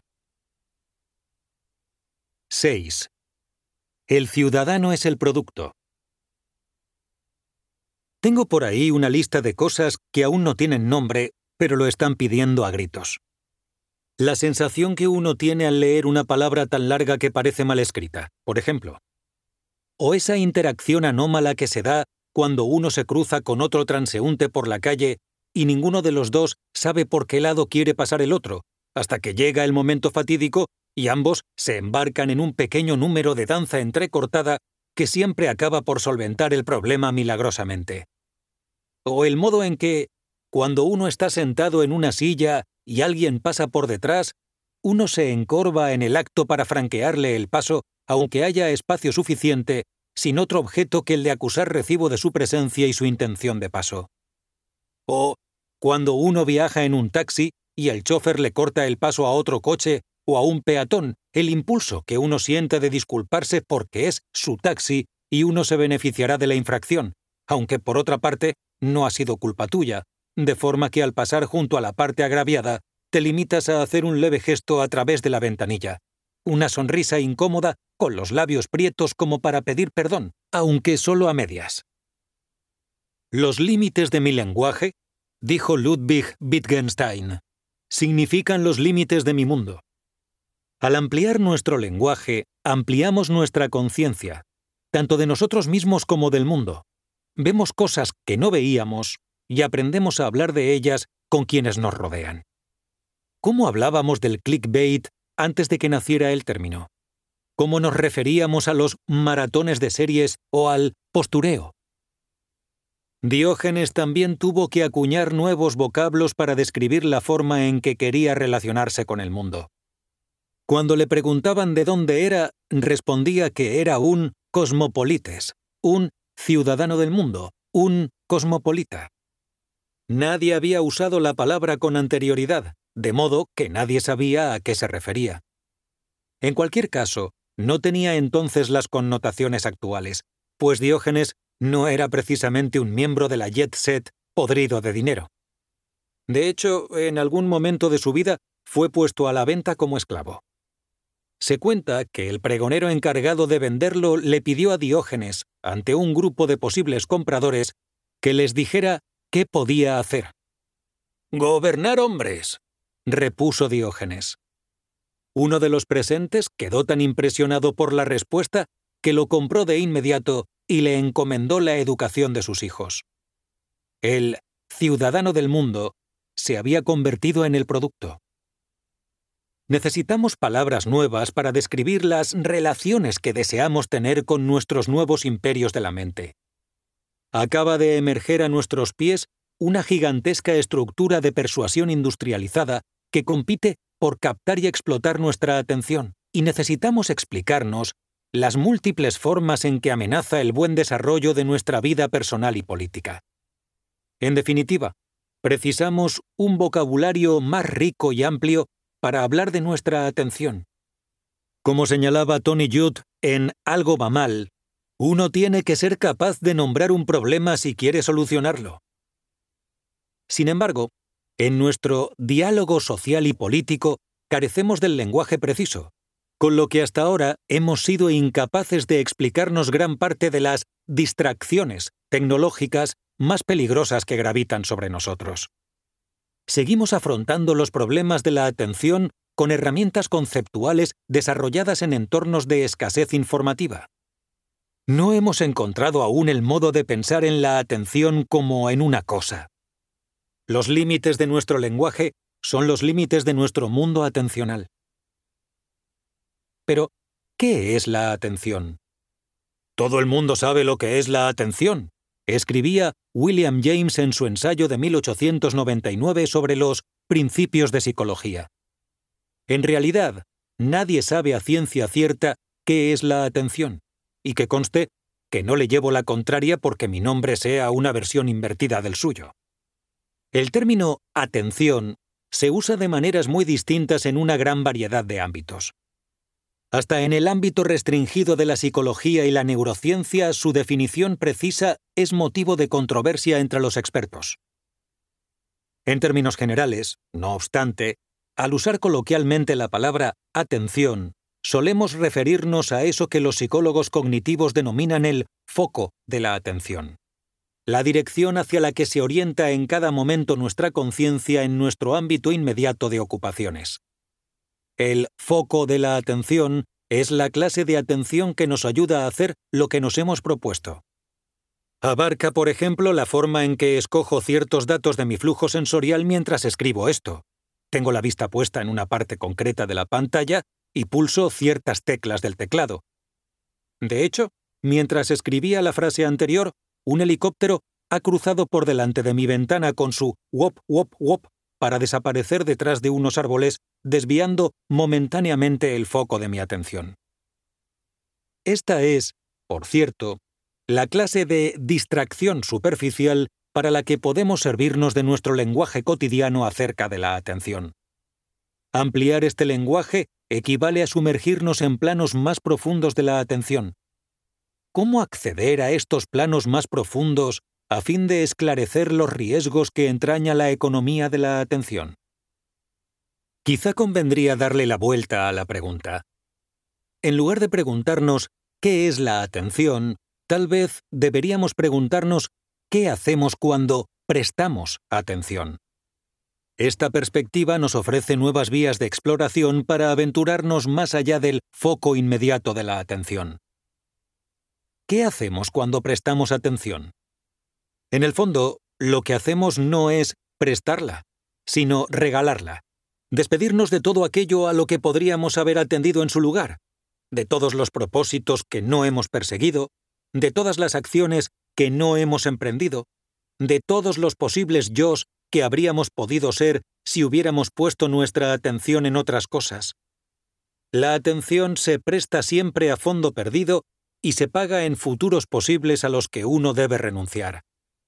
Aquel episodio extra de Juego de Tronos, uno lo paga en la conversación que podría haber tenido con su hijo, que anda abatido. Esa hora extra en las redes sociales se paga con el sueño al que uno renuncia y la sensación de no haber descansado bien a la mañana siguiente. Uno paga por clicar en aquel titular escandaloso sobre el político odiado de turno con la paciencia y la empatía que ese clic le ha arrebatado, con la rabia que a uno le da haberse dejado tentar por un clickbait tan palmario. La atención se presta así, pero jamás se devuelve, como tampoco se devuelven las vidas que podíamos haber vivido. Si consideramos el coste de oportunidad bajo esta perspectiva más amplia, podemos ver que la cuestión de la atención va mucho más allá del próximo giro en nuestro GPS vital. Abarca todos los giros y sus relaciones, la clase de destino al que nos dirigimos, el camino concreto que preferimos tomar y no otro para alcanzarlo, las razones que nos han llevado a elegir ese camino, y antes que nada, la capacidad de plantearnos todas estas preguntas. Bajo esta perspectiva, la atención nos capacita para manejar a voluntad el timón de nuestra vida, a todos los niveles de la experiencia humana. Llegados a este punto, es conveniente acudir a los grandes pensadores sobre el problema de la libertad, y más concretamente, al filósofo inglés del siglo XIX John Stuart Mill. En De la libertad, una de sus obras fundamentales, Mill afirma que la región propia de la libertad humana comprende en primer lugar el dominio interno de la conciencia, la libertad de pensar y de sentir, la libertad absoluta de opiniones y sentimientos sobre cualquier asunto práctico o especulativo. Este principio, prosigue, requiere la libertad de gustos y de inclinaciones, la libertad de organizar nuestra vida conforme a nuestro modo de ser. Yo diría que Mill expresa aquí una noción parecida a la libertad de atención. El mundo está repleto de escalofriantes es significativo que, la primera de estas libertades sea la de la mente, de la que depende la libertad de expresión. Y la libertad de expresión no tiene sentido sin la libertad de atención, que es tanto su complemento como el requisito previo. Mill también nos da una pista para concebir la atención en términos más generales y tomar así en consideración el abanico completo de daños potenciales que podría ocasionarnos nuestra sed insaciable de distracciones. En este sentido, la atención no atañe únicamente a la actividad que uno tiene entre manos. Atañe también al modo en que uno dirige su vida, de principio a fin, atañe a la persona que uno es o quiere llegar a ser, a las metas que se ha marcado y lo que hace por alcanzarlas. Todo indica, pues, que debemos trascender la noción psicológica estricta de la atención. La atención, escribe Georg Frank, es mucho más que la mera capacidad de procesar la información existente.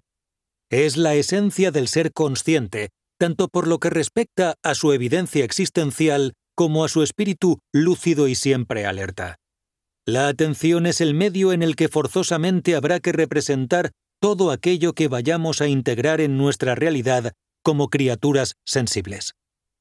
Frank abre aquí una vía fascinante para desarrollar el concepto de la atención, aunque, para lo que ahora buscamos, dicho concepto parece demasiado amplio. La descripción que hace William James del esfuerzo de la atención como el fenómeno esencial de la voluntad apunta a una versión más acotada del concepto, un término medio que podría sernos útil.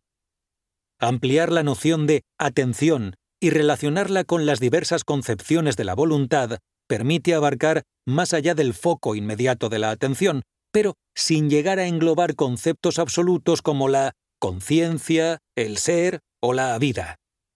No quiero decir con ello que debamos concebir la atención como una noción coextensiva a la de la voluntad, sino más bien como un constructo que será útil desarrollar por esta vía. Por el momento, valga suponer que esta noción ampliada de la atención abarca el juego completo de instrumentos de navegación en todos los planos de la existencia humana. La voluntad es también la fuente de la que emana la autoridad democrática. Desde este prisma, las consecuencias políticas y morales de la economía de la atención digital empiezan a pasar al primer plano. El artículo 21 de la Declaración Universal de los Derechos Humanos establece que la voluntad del pueblo es la base de la autoridad del poder público. Si la economía de la atención digital obrara en perjuicio de nuestra voluntad, supondría también un ataque directo a los fundamentos de la democracia. Y no solo amenazaría la libertad y autonomía del individuo, sino también nuestra capacidad colectiva de promover políticas que merezcan la pena. Evidentemente, la concepción luminosa de la voluntad general sobre la que escribe Rousseau no es el mero agregado de las voluntades individuales. Es la voluntad conjunta de los individuos cuando éstos se ocupan del bien común. Dicho de otro modo, un individuo puede poseer una voluntad opuesta o distinta a la voluntad general que ostenta como ciudadano. Así pues, el menoscabo de la atención en este sentido más amplio del término, tiene implicaciones políticas que van más allá de la frustración vital de un individuo en concreto o incluso de la frustración vital de muchos individuos. También hay que dar cuenta de las frustraciones propias del individuo como ciudadano, del perjuicio a la propia idea de ciudadanía. Según Rousseau, si la sociedad se concibiera como un cuerpo, tendría que haber una especie de sensorio común para garantizar la coordinación de todas las partes.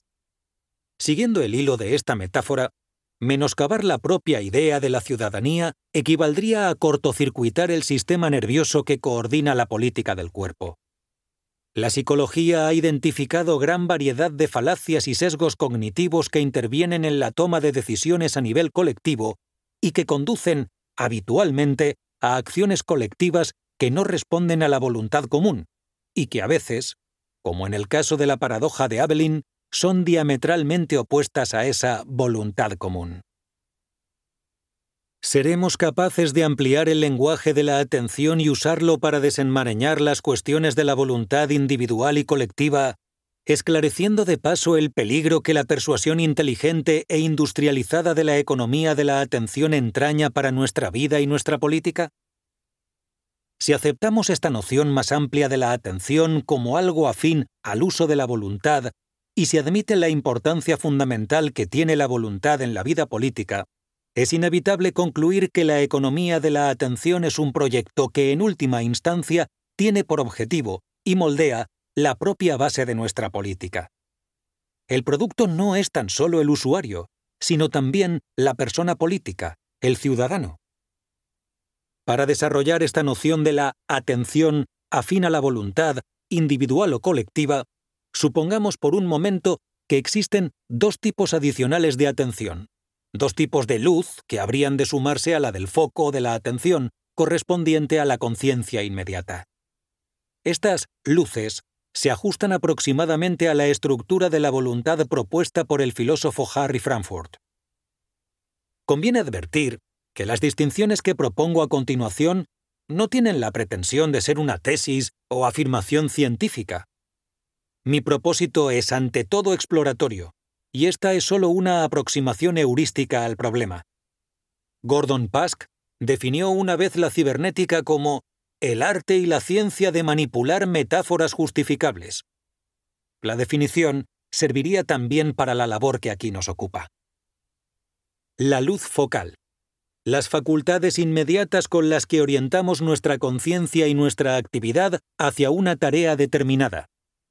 Nos capacita para hacer lo que queremos hacer. La luz astral.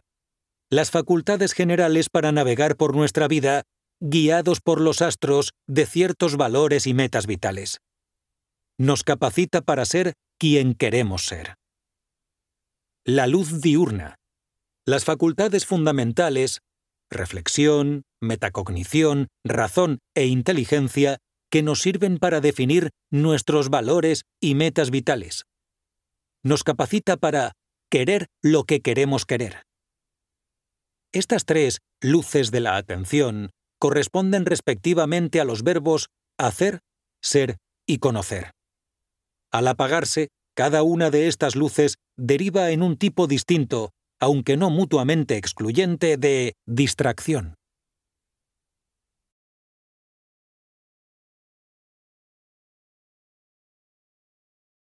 ¡7! La luz focal.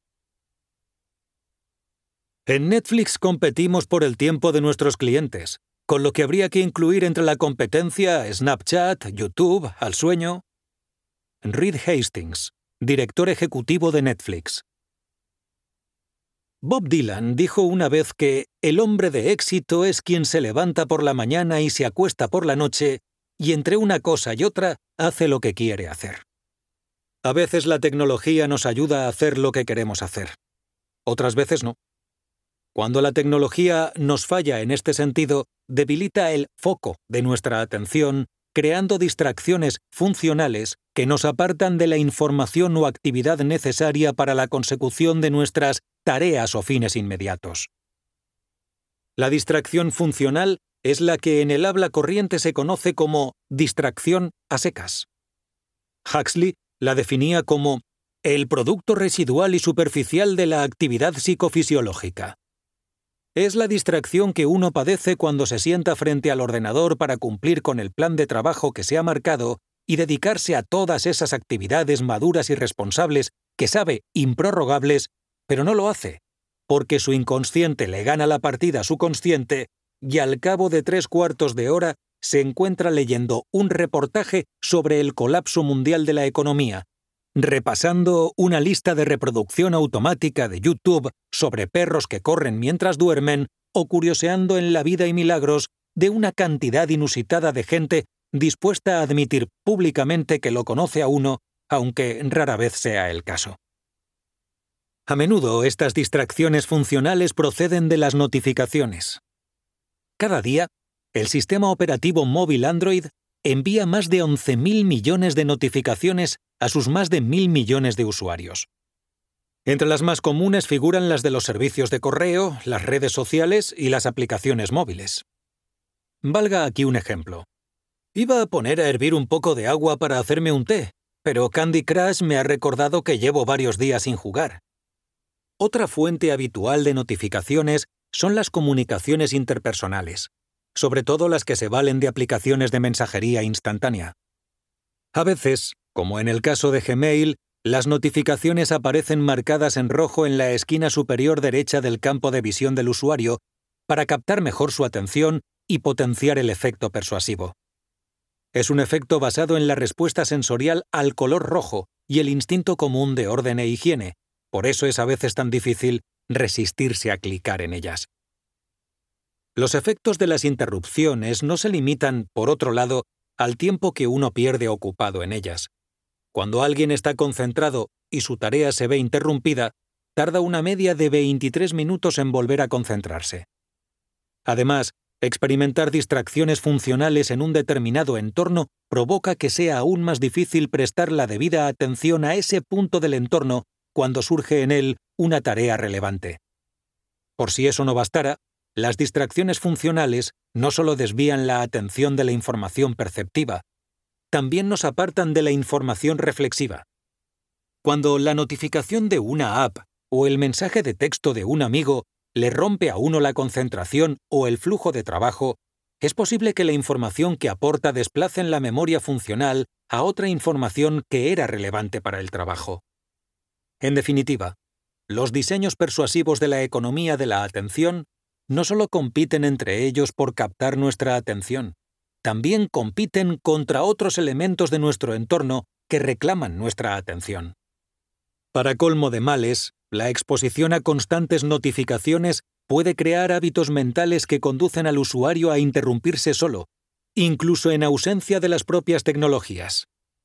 Debido al carácter momentáneo de su influencia, es habitual pasar por alto el perjuicio que nos causa la distracción funcional. Pero, como señala el filósofo Matthew Crawford, la distracción constante debería considerarse el equivalente mental de la obesidad. Tirando del hilo metafórico, las distracciones funcionales concretas podrían equipararse a cada una de las patatas fritas de la bolsa. Esta atenuación de la luz focal de la atención puede frustrar nuestra participación en la vida política de diversas maneras. En primer lugar, porque nos hace refractarios a la información política y nos impulsa a leer noticias de otra clase. Este efecto no tiene por qué ser deliberado. Un periódico en línea, por ejemplo, puede darme la opción de enterarme de las últimas noticias sobre la reforma fiscal emprendida por el gobierno y situar el artículo junto a otro de chismorreos de famosos que lleva un titular mucho más apetitoso y una foto que, sin la menor duda, atrae más la atención del autómata que llevo dentro y me induce a clicar. Por otra parte, esa clase de distracción que nos impide estar políticamente informados podría haber sido urdida deliberadamente por la propaganda de un partido político concreto o algún otro sector interesado. Es sabido que el gobierno chino ejerce cierto grado de censura en Internet, reprimiendo o suprimiendo información que considera inaceptable.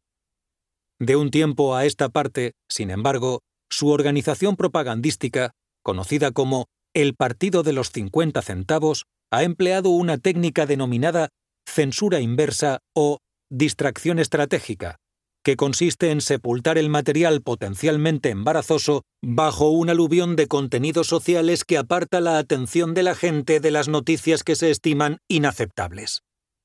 Un equipo de investigación de Harvard que llevó a cabo un estudio de estas campañas estima que, en su ofensiva de distracción estratégica, el gobierno chino difunde una media anual de 448 millones de mensajes y anuncios en las redes sociales.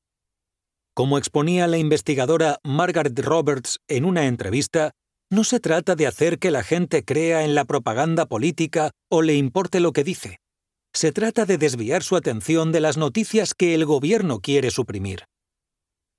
Estas maniobras de distracción estratégica también pueden emplearse para desviar el centro del debate político. En este punto es inevitable hablar del presidente de Estados Unidos, Donald J. Trump, y del uso que hace de Twitter, la conocida plataforma de microblogging. Una de las principales funciones del Twitter de Trump es la de desviar la atención de cualquier artículo de prensa escandaloso o vergonzoso que pueda perjudicar su imagen. Además, durante las elecciones de 2016 se valió de sus llamadas tormentas de tweets para monopolizar las comunicaciones, captar la atención de las cadenas de noticias de la televisión y la radio y apropiarse de la mayor parte de su tiempo de emisión, dejando las migajas a las demás candidaturas. Según un estudio, ocho meses antes de las elecciones de 2016, la cobertura mediática gratuita o ganada a pulso que había logrado tenía un valor monetario cercano a los 2.000 millones de dólares. Además de este ataque a gran escala, Trump puso en práctica una ofensiva de distracción estratégica de gran precisión. Solo hay que pensar en sus campañas de supresión de voto que se valían de Facebook para enviar mensajes muy concretos a usuarios afroamericanos, artimaña que, por indignante que pueda parecer, empleaba métodos de publicidad digital relativamente habituales. La distracción funcional puede tener graves consecuencias políticas, desde luego, pero es poco probable que una instancia aislada de foco ensombrecido constituya un riesgo significativo para la voluntad individual y colectiva que en última instancia nos ocupa. Para identificar estos riesgos de mayor calado, habrá que pasar a un plano más profundo de la distracción. 8. La luz astral. Puede que la candidatura de Donald Trump no beneficie a Estados Unidos, pero para la CBS es una bendición. Les Mumbes, presidente y director ejecutivo de CBS, febrero de 2016. Por la misma época en que comenzaba a percibir el peligro existencial de las distracciones que se iban acumulando en mi vida, desarrollé un hábito que no tardó en irritar a familiares y amigos. Era, es cierto, un hábito muy molesto. Cada vez que alguien me dedicaba una frase con cierta sonoridad que pudiera valer como título pero cuyo significado era demasiado específico para utilizarla como título de mi biografía, repetía la frase con la seriedad de un locutor de tráiler cinematográfico y la remataba con la coletilla La historia de James Williams. Pondré un ejemplo. Un día, después de una larga charla con mi mujer, me dijo que yo era una especie de depositario de sus secretos. A lo que yo repuse, Depositario de secretos. La historia de James Williams.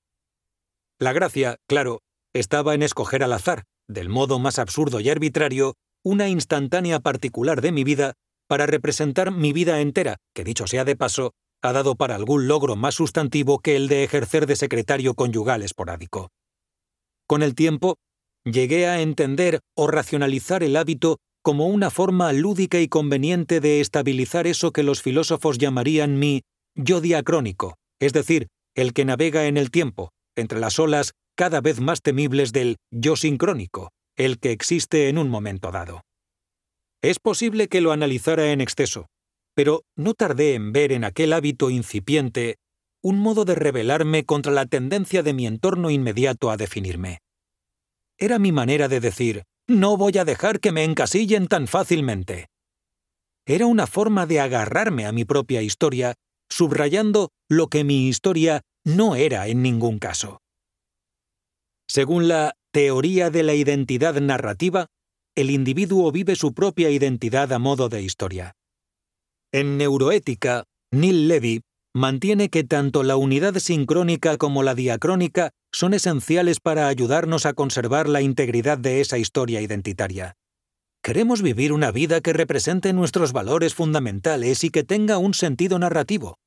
Queremos poder contárnosla y contársela a los demás como una historia que explique de dónde venimos, cómo hemos llegado hasta aquí y hacia dónde nos dirigimos.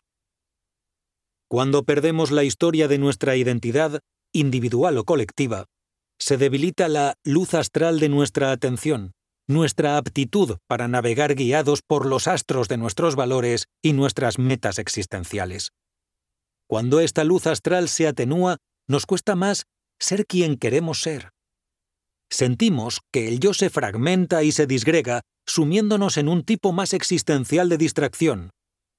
William James decía que nuestra autoestima en este mundo depende enteramente de lo que pretendemos ser y hacer. Cuando uno advierte que los hábitos que ha ido adquiriendo difieren de sus valores, en su fuero interno siente algo que se parece a un cuestionamiento o incluso a una pérdida de la propia identidad. Estos astros apagados constituían una capa más profunda de aquellas distracciones de las que pugnaba por librarme, y algo me decía que tenían mucho que ver con los mecanismos de captación atencional de las nuevas tecnologías. Por primera vez, reparé en que las tecnologías que usaba fomentaban ciertos hábitos que me guiaban por derroteros que nada tenían que ver con mi identidad o mis valores. No era que mi GPS me propusiera de vez en cuando un giro innecesario. Más bien había reprogramado mi destino, ubicándolo en un lugar muy distante que no me correspondía, donde las gratificaciones a corto plazo valían más que las satisfacciones a largo plazo y los placeres simples eran preferibles a los complejos.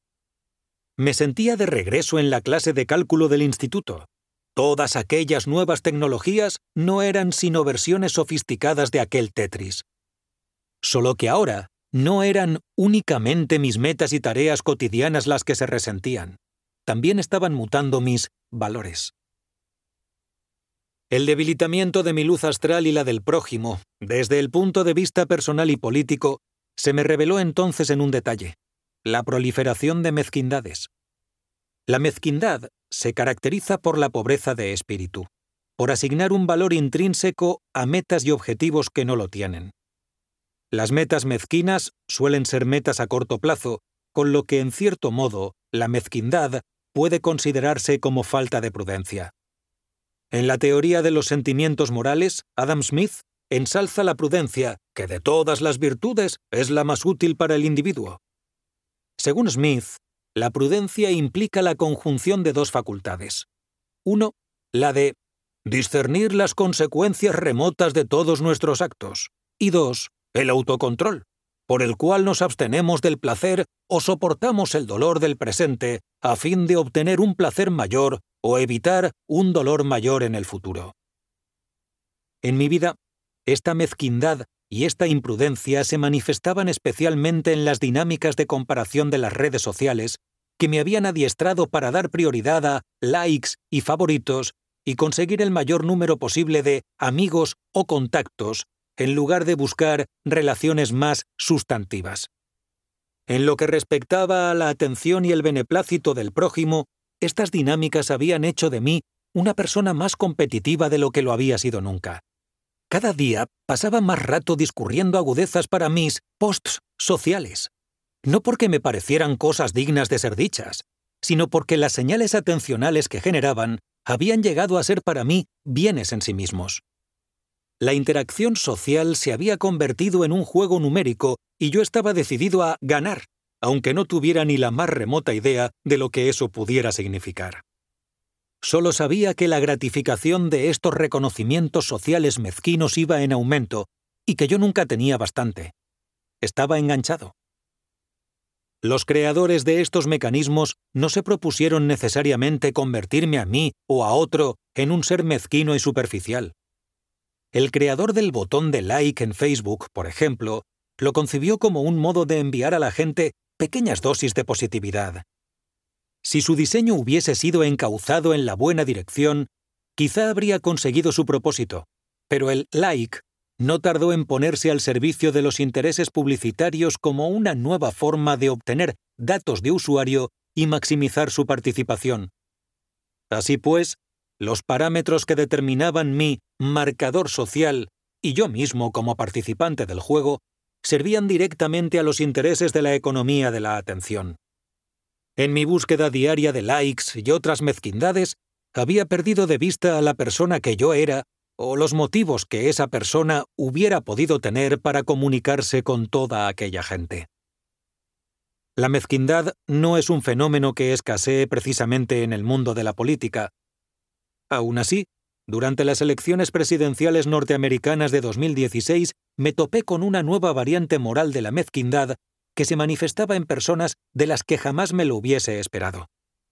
En el plazo de pocos meses, asistí a la transformación de varios conocidos de Texas, personas buenas y afectuosas, votantes con principios muy religiosos, que pasaron de rechazar con vehemencia a uno de los candidatos por resultarles un ser moralmente censurable y del todo inaceptable, a dejar de lado todos aquellos compromisos éticos fundamentales con tal de lograr una victoria política a corto plazo.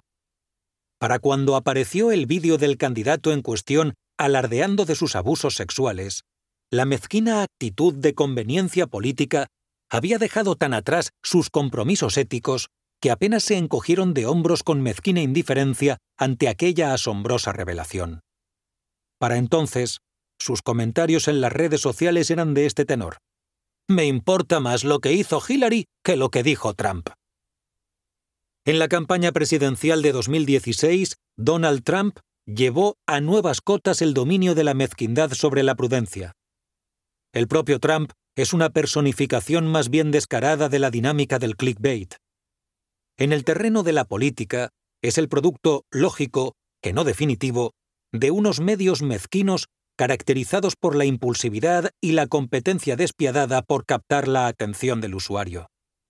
Cierto analista ha estimado que el valor de Trump en Twitter asciende a los 2.000 millones de dólares, lo que equivale aproximadamente al 20% del valor bursátil de la empresa. Los parámetros con los que mide su éxito, la asistencia a sus mítines, el eco de sus tweets, son característicos de la economía de la atención. Así las cosas, no deja de ser sorprendente que el debate social generado en torno a su persona se empeñe en criticarlo en términos de información y no en términos de atención.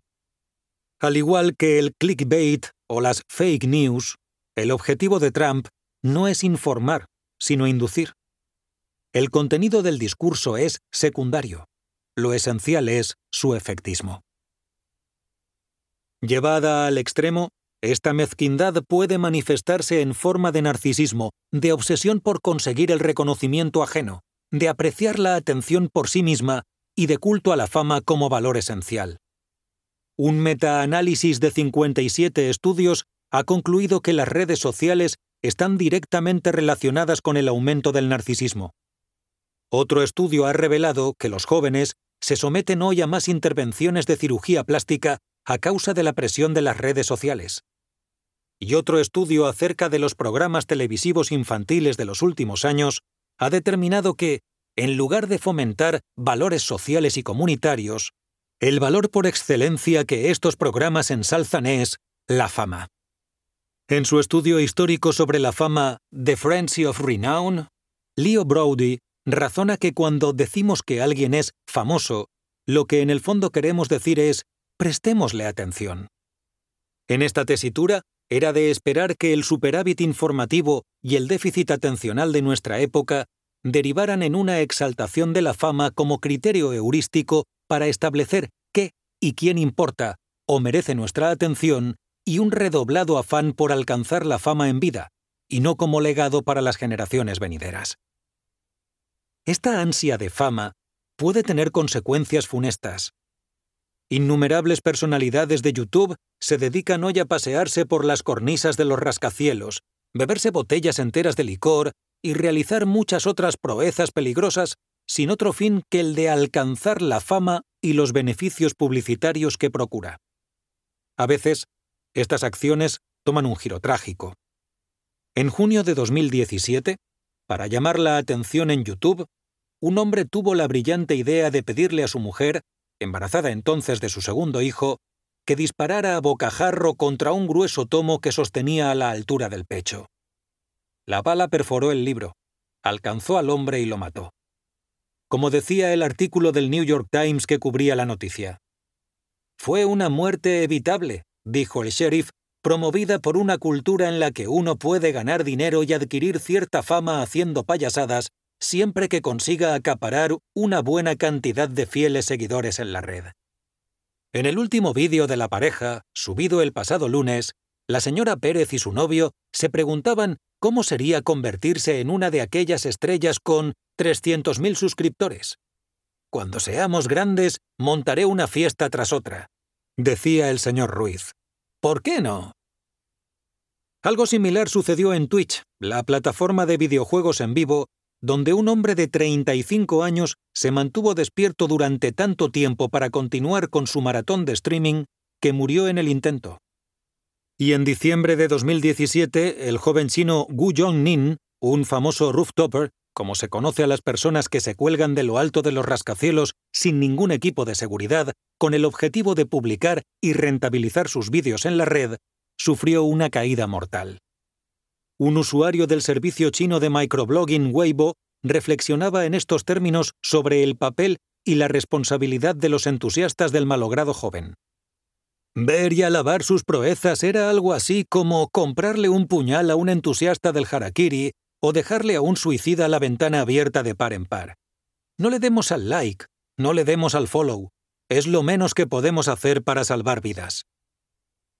Desear la atención del prójimo no tiene nada de malo.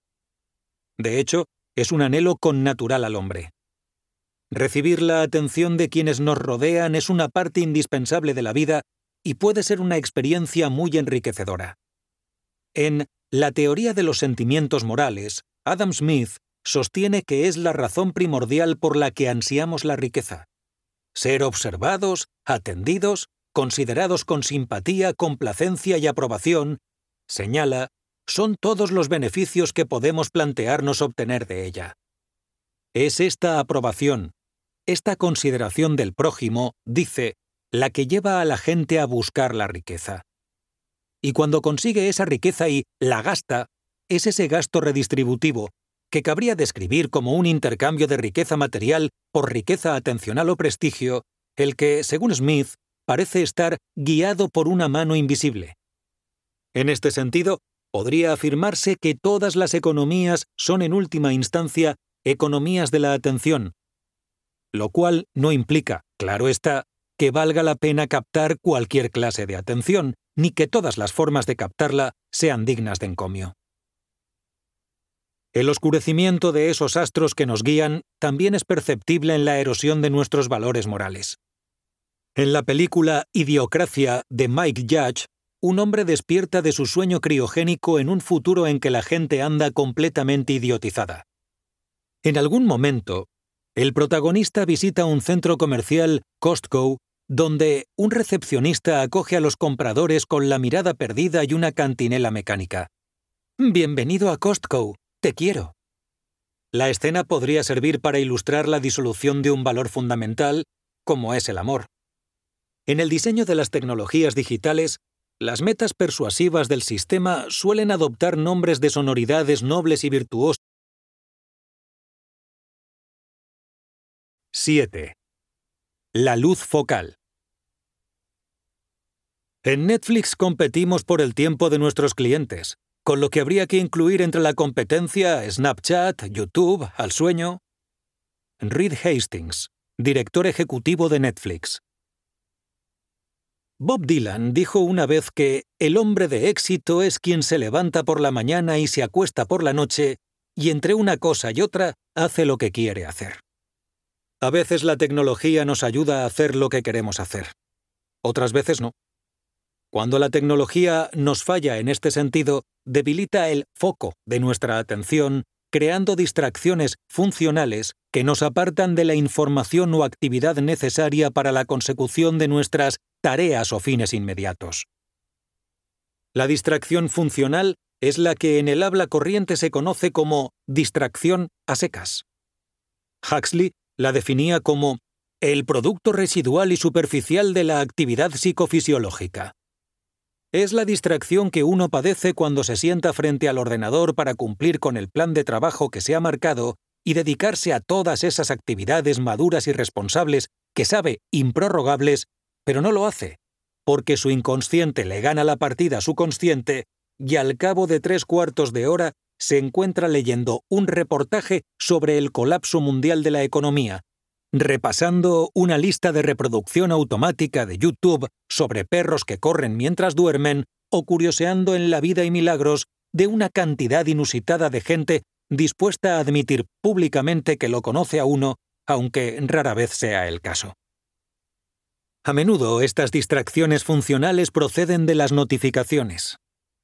Cada día el sistema operativo móvil Android envía más de 11.000 millones de notificaciones a sus más de 1.000 millones de usuarios. Entre las más comunes figuran las de los servicios de correo, las redes sociales y las aplicaciones móviles. Valga aquí un ejemplo. Iba a poner a hervir un poco de agua para hacerme un té, pero Candy Crush me ha recordado que llevo varios días sin jugar. Otra fuente habitual de notificaciones son las comunicaciones interpersonales sobre todo las que se valen de aplicaciones de mensajería instantánea. A veces, como en el caso de Gmail, las notificaciones aparecen marcadas en rojo en la esquina superior derecha del campo de visión del usuario para captar mejor su atención y potenciar el efecto persuasivo. Es un efecto basado en la respuesta sensorial al color rojo y el instinto común de orden e higiene. Por eso es a veces tan difícil resistirse a clicar en ellas. Los efectos de las interrupciones no se limitan, por otro lado, al tiempo que uno pierde ocupado en ellas. Cuando alguien está concentrado y su tarea se ve interrumpida, tarda una media de 23 minutos en volver a concentrarse. Además, Experimentar distracciones funcionales en un determinado entorno provoca que sea aún más difícil prestar la debida atención a ese punto del entorno cuando surge en él una tarea relevante. Por si eso no bastara, las distracciones funcionales no solo desvían la atención de la información perceptiva, también nos apartan de la información reflexiva. Cuando la notificación de una app o el mensaje de texto de un amigo le rompe a uno la concentración o el flujo de trabajo, es posible que la información que aporta desplace en la memoria funcional a otra información que era relevante para el trabajo. En definitiva, los diseños persuasivos de la economía de la atención no solo compiten entre ellos por captar nuestra atención, también compiten contra otros elementos de nuestro entorno que reclaman nuestra atención. Para colmo de males, la exposición a constantes notificaciones puede crear hábitos mentales que conducen al usuario a interrumpirse solo, incluso en ausencia de las propias tecnologías. Debido al carácter momentáneo de su influencia, es habitual pasar por alto el perjuicio que nos causa la distracción funcional. Pero, como señala el filósofo Matthew Crawford, la distracción constante debería considerarse el equivalente mental de la obesidad. Tirando del hilo metafórico, las distracciones funcionales concretas podrían equipararse a cada una de las patatas fritas de la bolsa. Esta atenuación de la luz focal de la atención puede frustrar nuestra participación en la vida política de diversas maneras. En primer lugar, porque nos hace refractarios a la información política y nos impulsa a leer noticias de otra clase. Este efecto no tiene por qué ser deliberado. Un periódico en línea, por ejemplo, puede darme la opción de enterarme de las últimas noticias sobre la reforma fiscal emprendida por el gobierno y situar el artículo junto a otro de chismorreos de famosos que lleva un titular mucho más apetitoso y una foto que, sin la menor duda, atrae más la atención del autómata que llevo dentro y me induce a clicar. Por otra parte, esa clase de distracción que nos impide estar políticamente informados podría haber sido urdida deliberadamente por la propaganda de un partido político concreto o algún otro sector interesado. Es sabido que el gobierno chino ejerce cierto grado de censura en Internet, reprimiendo o suprimiendo información que considera inaceptable. De un tiempo a esta parte, sin embargo, su organización propagandística, conocida como el Partido de los 50 centavos, ha empleado una técnica denominada censura inversa o distracción estratégica, que consiste en sepultar el material potencialmente embarazoso bajo un aluvión de contenidos sociales que aparta la atención de la gente de las noticias que se estiman inaceptables. Un equipo de investigación de Harvard que llevó a cabo un estudio de estas campañas estima que, en su ofensiva de distracción estratégica, el gobierno chino difunde una media anual de 448 millones de mensajes y anuncios en las redes sociales. Como exponía la investigadora Margaret Roberts en una entrevista, no se trata de hacer que la gente crea en la propaganda política o le importe lo que dice. Se trata de desviar su atención de las noticias que el gobierno quiere suprimir. Estas maniobras de distracción estratégica también pueden emplearse para desviar el centro del debate político. En este punto es inevitable hablar del presidente de Estados Unidos, Donald J. Trump, y del uso que hace de Twitter, la conocida plataforma de microblogging. Una de las principales funciones del Twitter de Trump es la de desviar la atención de cualquier artículo de prensa escandaloso o vergonzoso que pueda perjudicar su imagen. Además, durante las elecciones de 2016 se valió de sus llamadas tormentas de tweets para monopolizar las comunicaciones, captar la atención de las cadenas de noticias de la televisión y la radio y apropiarse de la mayor parte de su tiempo de emisión, dejando las migajas a las demás candidaturas. Según un estudio, ocho meses antes de las elecciones de 2016, la cobertura mediática gratuita o ganada a pulso que había logrado tenía un valor monetario cercano a los 2.000 millones de dólares. Además de este ataque a gran escala, Trump puso en práctica una ofensiva de distracción estratégica de gran precisión. Solo hay que pensar en sus campañas de supresión de voto que se valían de Facebook para enviar mensajes muy concretos a usuarios afroamericanos, artimaña que, por indignante que pueda parecer, empleaba métodos de publicidad digital relativamente habituales. La distracción funcional puede tener graves consecuencias políticas, desde luego, pero es poco probable que una instancia aislada de foco ensombrecido constituya un riesgo significativo para la voluntad individual y colectiva que en última instancia nos ocupa. Para identificar estos riesgos de mayor calado, habrá que pasar a un plano más profundo de la distracción. 8. La luz astral. Puede que la candidatura de Donald Trump no beneficie a Estados Unidos, pero para la CBS es una bendición. Les Mumbes, presidente y director ejecutivo de CBS, febrero de 2016. Por la misma época en que comenzaba a percibir el peligro existencial de las distracciones que se iban acumulando en mi vida, desarrollé un hábito que no tardó en irritar a familiares y amigos. Era, es cierto, un hábito muy molesto.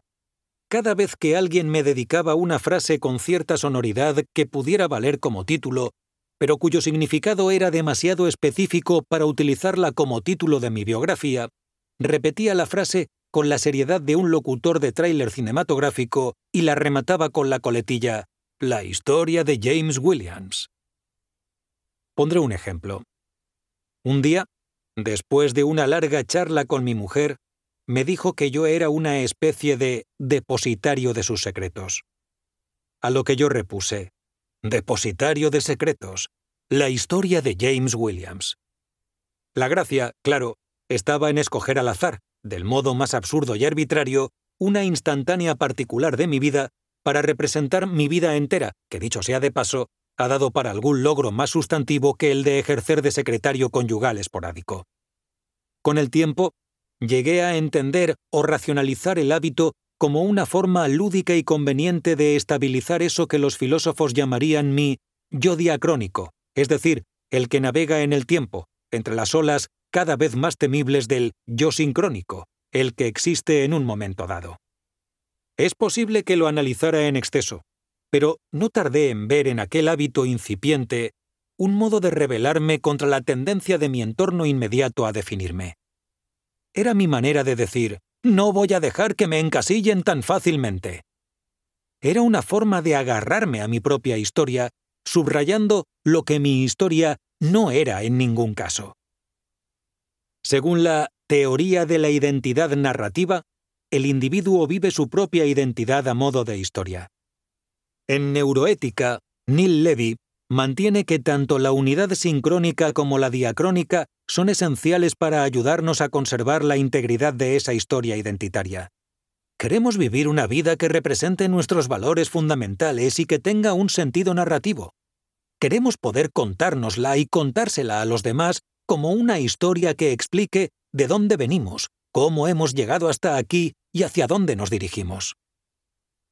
Cuando perdemos la historia de nuestra identidad, individual o colectiva, se debilita la luz astral de nuestra atención, nuestra aptitud para navegar guiados por los astros de nuestros valores y nuestras metas existenciales.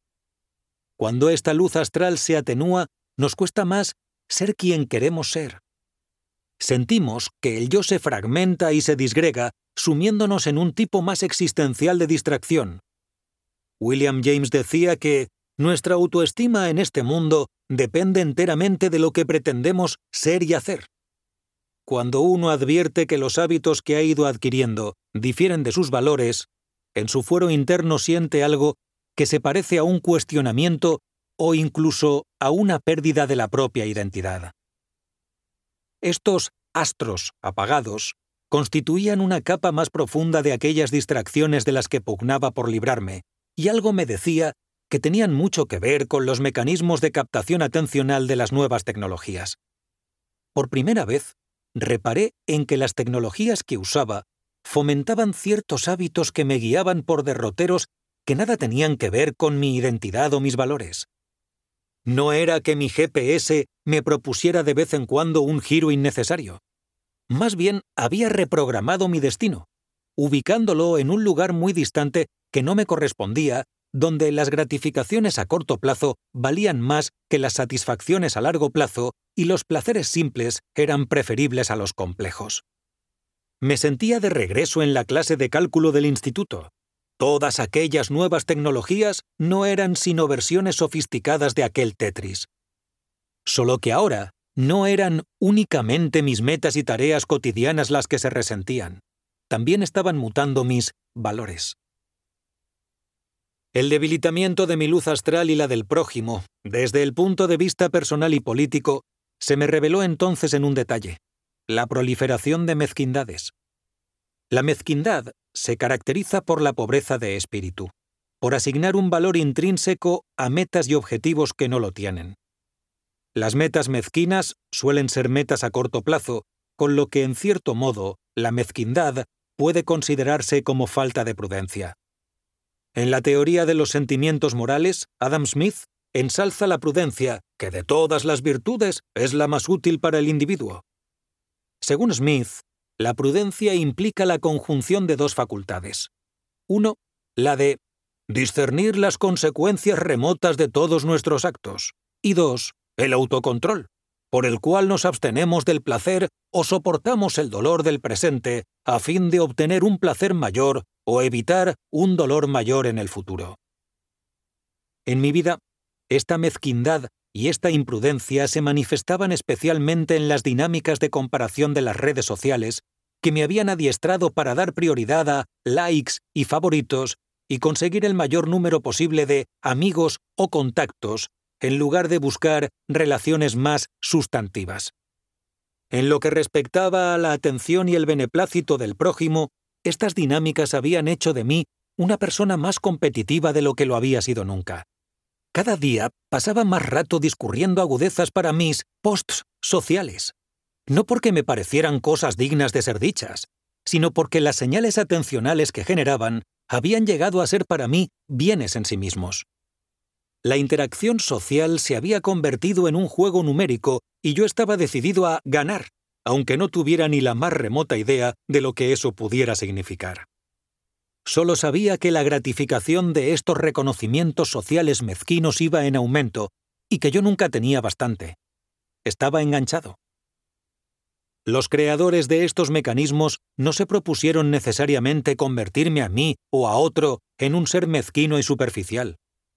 El creador del botón de like en Facebook, por ejemplo, lo concibió como un modo de enviar a la gente pequeñas dosis de positividad, si su diseño hubiese sido encauzado en la buena dirección, quizá habría conseguido su propósito, pero el like no tardó en ponerse al servicio de los intereses publicitarios como una nueva forma de obtener datos de usuario y maximizar su participación.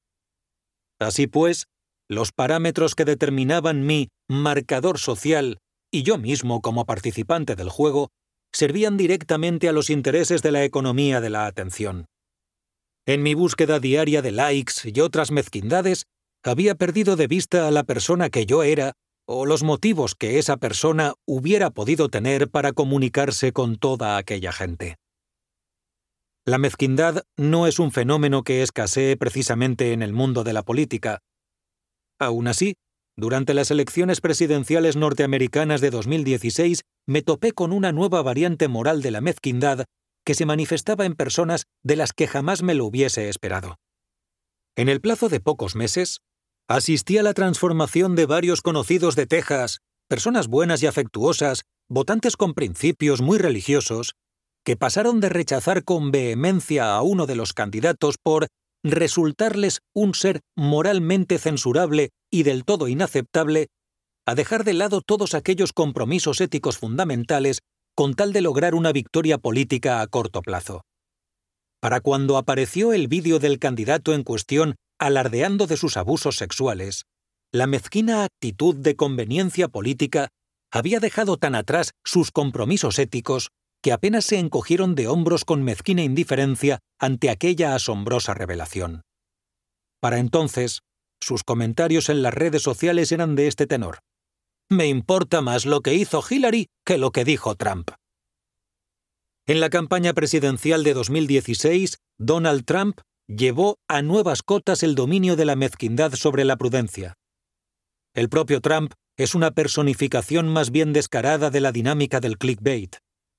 En el terreno de la política, es el producto lógico, que no definitivo, de unos medios mezquinos caracterizados por la impulsividad y la competencia despiadada por captar la atención del usuario. Cierto analista ha estimado que el valor de Trump en Twitter asciende a los 2.000 millones de dólares, lo que equivale aproximadamente al 20% del valor bursátil de la empresa.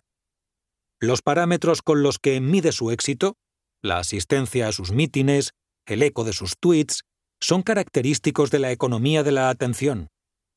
Así las cosas, no deja de ser sorprendente que el debate social generado en torno a su persona se empeñe en criticarlo en términos de información y no en términos de atención. Al igual que el clickbait o las fake news, el objetivo de Trump no es informar, sino inducir. El contenido del discurso es secundario. Lo esencial es su efectismo. Llevada al extremo, esta mezquindad puede manifestarse en forma de narcisismo, de obsesión por conseguir el reconocimiento ajeno, de apreciar la atención por sí misma y de culto a la fama como valor esencial. Un metaanálisis de 57 estudios ha concluido que las redes sociales están directamente relacionadas con el aumento del narcisismo. Otro estudio ha revelado que los jóvenes se someten hoy a más intervenciones de cirugía plástica a causa de la presión de las redes sociales. Y otro estudio acerca de los programas televisivos infantiles de los últimos años ha determinado que, en lugar de fomentar valores sociales y comunitarios, el valor por excelencia que estos programas ensalzan es la fama. En su estudio histórico sobre la fama The Frenzy of Renown, Leo Brody razona que cuando decimos que alguien es famoso, lo que en el fondo queremos decir es prestémosle atención. En esta tesitura, era de esperar que el superávit informativo y el déficit atencional de nuestra época derivaran en una exaltación de la fama como criterio heurístico para establecer qué y quién importa o merece nuestra atención y un redoblado afán por alcanzar la fama en vida, y no como legado para las generaciones venideras. Esta ansia de fama puede tener consecuencias funestas. Innumerables personalidades de YouTube se dedican hoy a pasearse por las cornisas de los rascacielos, beberse botellas enteras de licor y realizar muchas otras proezas peligrosas sin otro fin que el de alcanzar la fama y los beneficios publicitarios que procura. A veces, estas acciones toman un giro trágico. En junio de 2017, para llamar la atención en YouTube, un hombre tuvo la brillante idea de pedirle a su mujer embarazada entonces de su segundo hijo, que disparara a bocajarro contra un grueso tomo que sostenía a la altura del pecho. La bala perforó el libro, alcanzó al hombre y lo mató. Como decía el artículo del New York Times que cubría la noticia. Fue una muerte evitable, dijo el sheriff, promovida por una cultura en la que uno puede ganar dinero y adquirir cierta fama haciendo payasadas siempre que consiga acaparar una buena cantidad de fieles seguidores en la red. En el último vídeo de la pareja, subido el pasado lunes, la señora Pérez y su novio se preguntaban cómo sería convertirse en una de aquellas estrellas con 300.000 suscriptores. Cuando seamos grandes, montaré una fiesta tras otra, decía el señor Ruiz. ¿Por qué no? Algo similar sucedió en Twitch, la plataforma de videojuegos en vivo donde un hombre de 35 años se mantuvo despierto durante tanto tiempo para continuar con su maratón de streaming que murió en el intento. Y en diciembre de 2017, el joven chino Gu Jong-nin, un famoso rooftopper, como se conoce a las personas que se cuelgan de lo alto de los rascacielos sin ningún equipo de seguridad, con el objetivo de publicar y rentabilizar sus vídeos en la red, sufrió una caída mortal. un usuario del servicio chino de microblogging Weibo reflexionaba en estos términos sobre el papel y la responsabilidad de los entusiastas del malogrado joven. Ver y alabar sus proezas era algo así como comprarle un puñal a un entusiasta del harakiri o dejarle a un suicida la ventana abierta de par en par. No le demos al like, no le demos al follow. Es lo menos que podemos hacer para salvar vidas. Desear la atención del prójimo no tiene nada de malo. De hecho, es un anhelo connatural al hombre. Recibir la atención de quienes nos rodean es una parte indispensable de la vida y puede ser una experiencia muy enriquecedora. En La teoría de los sentimientos morales, Adam Smith sostiene que es la razón primordial por la que ansiamos la riqueza. Ser observados, atendidos, considerados con simpatía, complacencia y aprobación, señala, son todos los beneficios que podemos plantearnos obtener de ella. Es esta aprobación, esta consideración del prójimo, dice, la que lleva a la gente a buscar la riqueza. Y cuando consigue esa riqueza y la gasta, es ese gasto redistributivo, que cabría describir como un intercambio de riqueza material por riqueza atencional o prestigio, el que, según Smith, parece estar guiado por una mano invisible. En este sentido, podría afirmarse que todas las economías son en última instancia economías de la atención, lo cual no implica, claro está, que valga la pena captar cualquier clase de atención, ni que todas las formas de captarla sean dignas de encomio. El oscurecimiento de esos astros que nos guían también es perceptible en la erosión de nuestros valores morales. En la película Idiocracia de Mike Judge, un hombre despierta de su sueño criogénico en un futuro en que la gente anda completamente idiotizada. En algún momento, el protagonista visita un centro comercial, Costco, donde un recepcionista acoge a los compradores con la mirada perdida y una cantinela mecánica.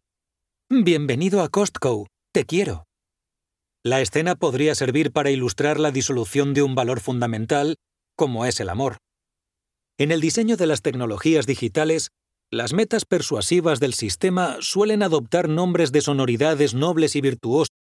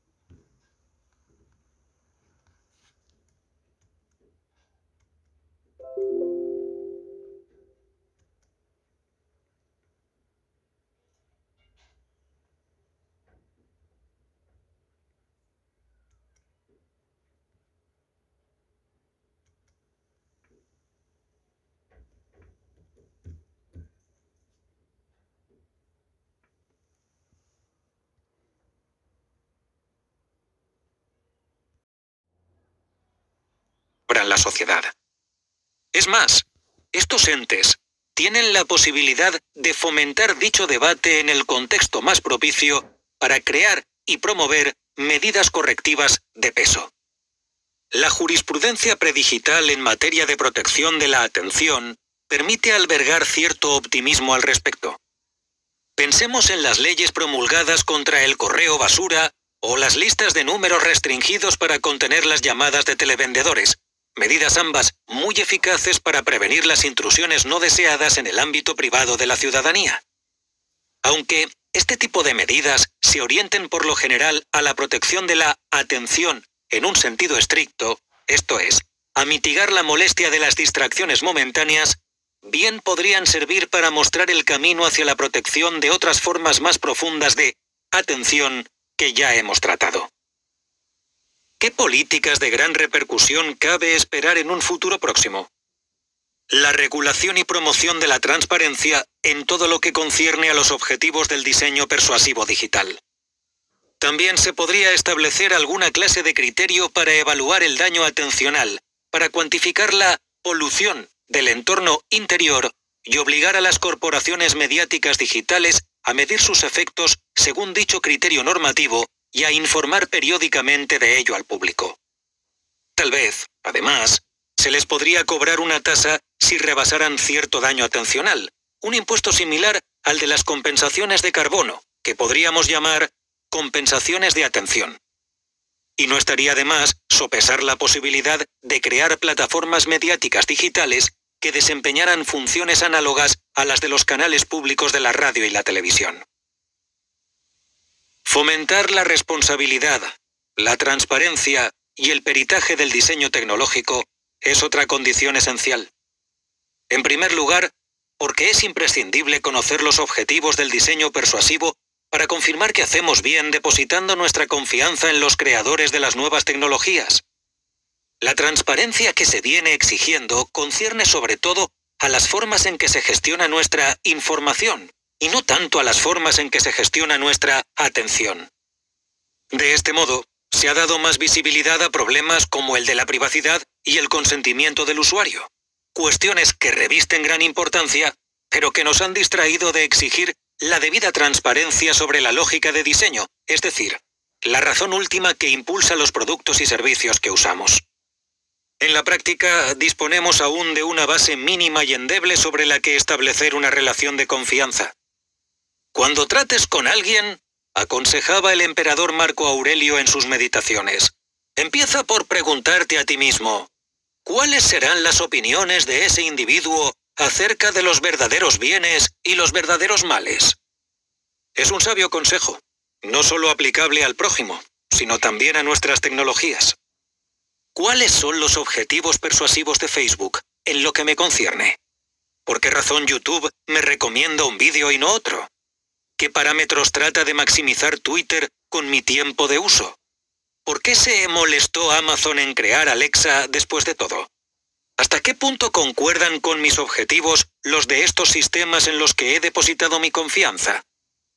Nada hay de malo en confiar en la gente que hay tras nuestras tecnologías, ni es preciso poseer un perfecto conocimiento de sus motivaciones para confiar en ellos. La confianza pasa forzosamente por asumir ciertos riesgos. El problema reside más bien en encontrar el modo de confiar pero verificar, como aconseja la máxima rusa. Dotar a diseñadores, ingenieros y empresarios de mecanismos de compromiso eficaces también podría ser útil.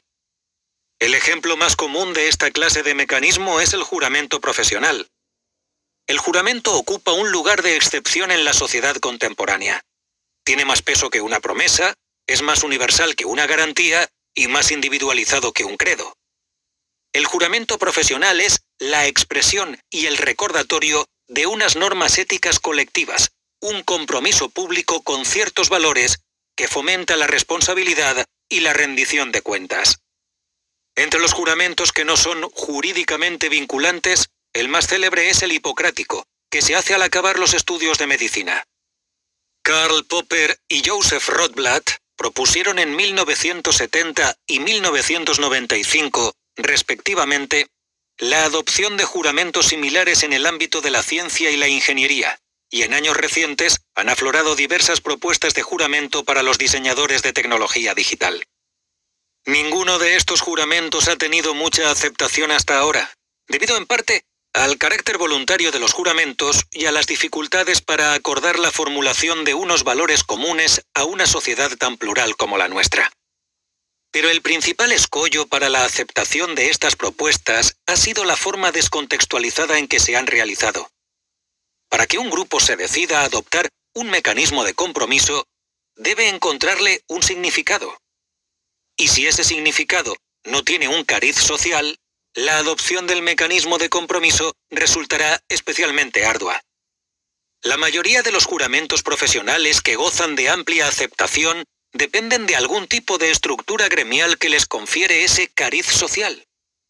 La mera consonancia de valores entre los médicos acerca de los objetivos de la medicina, centrados en la salud del paciente, no habría bastado para conseguir la adopción generalizada y permanente del juramento hipocrático, por ejemplo. Para ello, fueron esenciales las tradiciones y estructuras sociales de sus instituciones educativas y, más concretamente, sus ceremonias de graduación. A falta de una infraestructura social similar que permita la adopción continuada del juramento del diseñador, no es probable que éste pueda tener ningún impacto significativo. Se podría objetar que el juramento del diseñador no es más que un proyecto en busca de una razón de ser, y que si aún no existe es porque no aporta ningún valor. De hecho, la inmensa mayoría de las profesiones han carecido siempre de un juramento común que las vincule y encauce su actividad. No hay ningún juramento del profesor, por ejemplo, ni del bombero ni del carpintero. Se podría objetar además que el diseño es una abstracción demasiado extensa para que un juramento de tales características tenga sentido, pues cada ámbito del diseño, la arquitectura, la ingeniería informática, la publicidad, etc., se enfrenta a dificultades de muy distinto orden y prioriza diferentes valores. En el ámbito del diseño tecnológico, lo más parecido a un juramento del diseñador de amplia aceptación que existe son los compromisos éticos voluntarios suscritos por las empresas, que pueden tomar la forma de lemas, eslóganes o declaraciones de principios. El lema informal de Google, no seas malo, tiene ecos de aquella máxima hipocrática de primum non nocere. Lo primero es no hacer daño. Solo que el mandato de primum non nocere no aparece, de hecho, en ninguna versión canónica del juramento hipocrático. La asociación común de esta máxima con el juramento demuestra la distancia que media entre el valor percibido y el verdadero valor de los juramentos en general. Gran parte de su valor no deriva de su contenido, sino de su mera existencia. Empezando por el reconocimiento de que una profesión en concreto precisa de un juramento, de que su influencia en la vida de la gente es tal que se ha tenido que formular algún tipo de norma ética explícita a la que ajustar la conducta del gremio. Suponiendo que pudiésemos superar los obstáculos que dificultan la institución de un juramento del diseñador por parte de la sociedad, ¿qué forma podría adoptar este? Solo alcanzaré aquí a esbozar algunas preguntas fundamentales sin la menor esperanza de llegar a ninguna respuesta clara. Una cuestión clave es la de determinar hasta qué punto habría que basarlo explícitamente en el juramento hipocrático. El precedente me parece adecuado en la medida en que emplear la metáfora de la medicina para hablar de diseño contribuiría a subrayar la gravedad del asunto.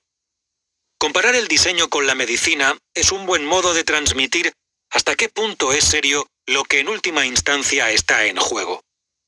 La medicina es también una metáfora pertinente porque, como el diseño, es una profesión y no una institución o una organización, y opera una escala social que permite la comparación.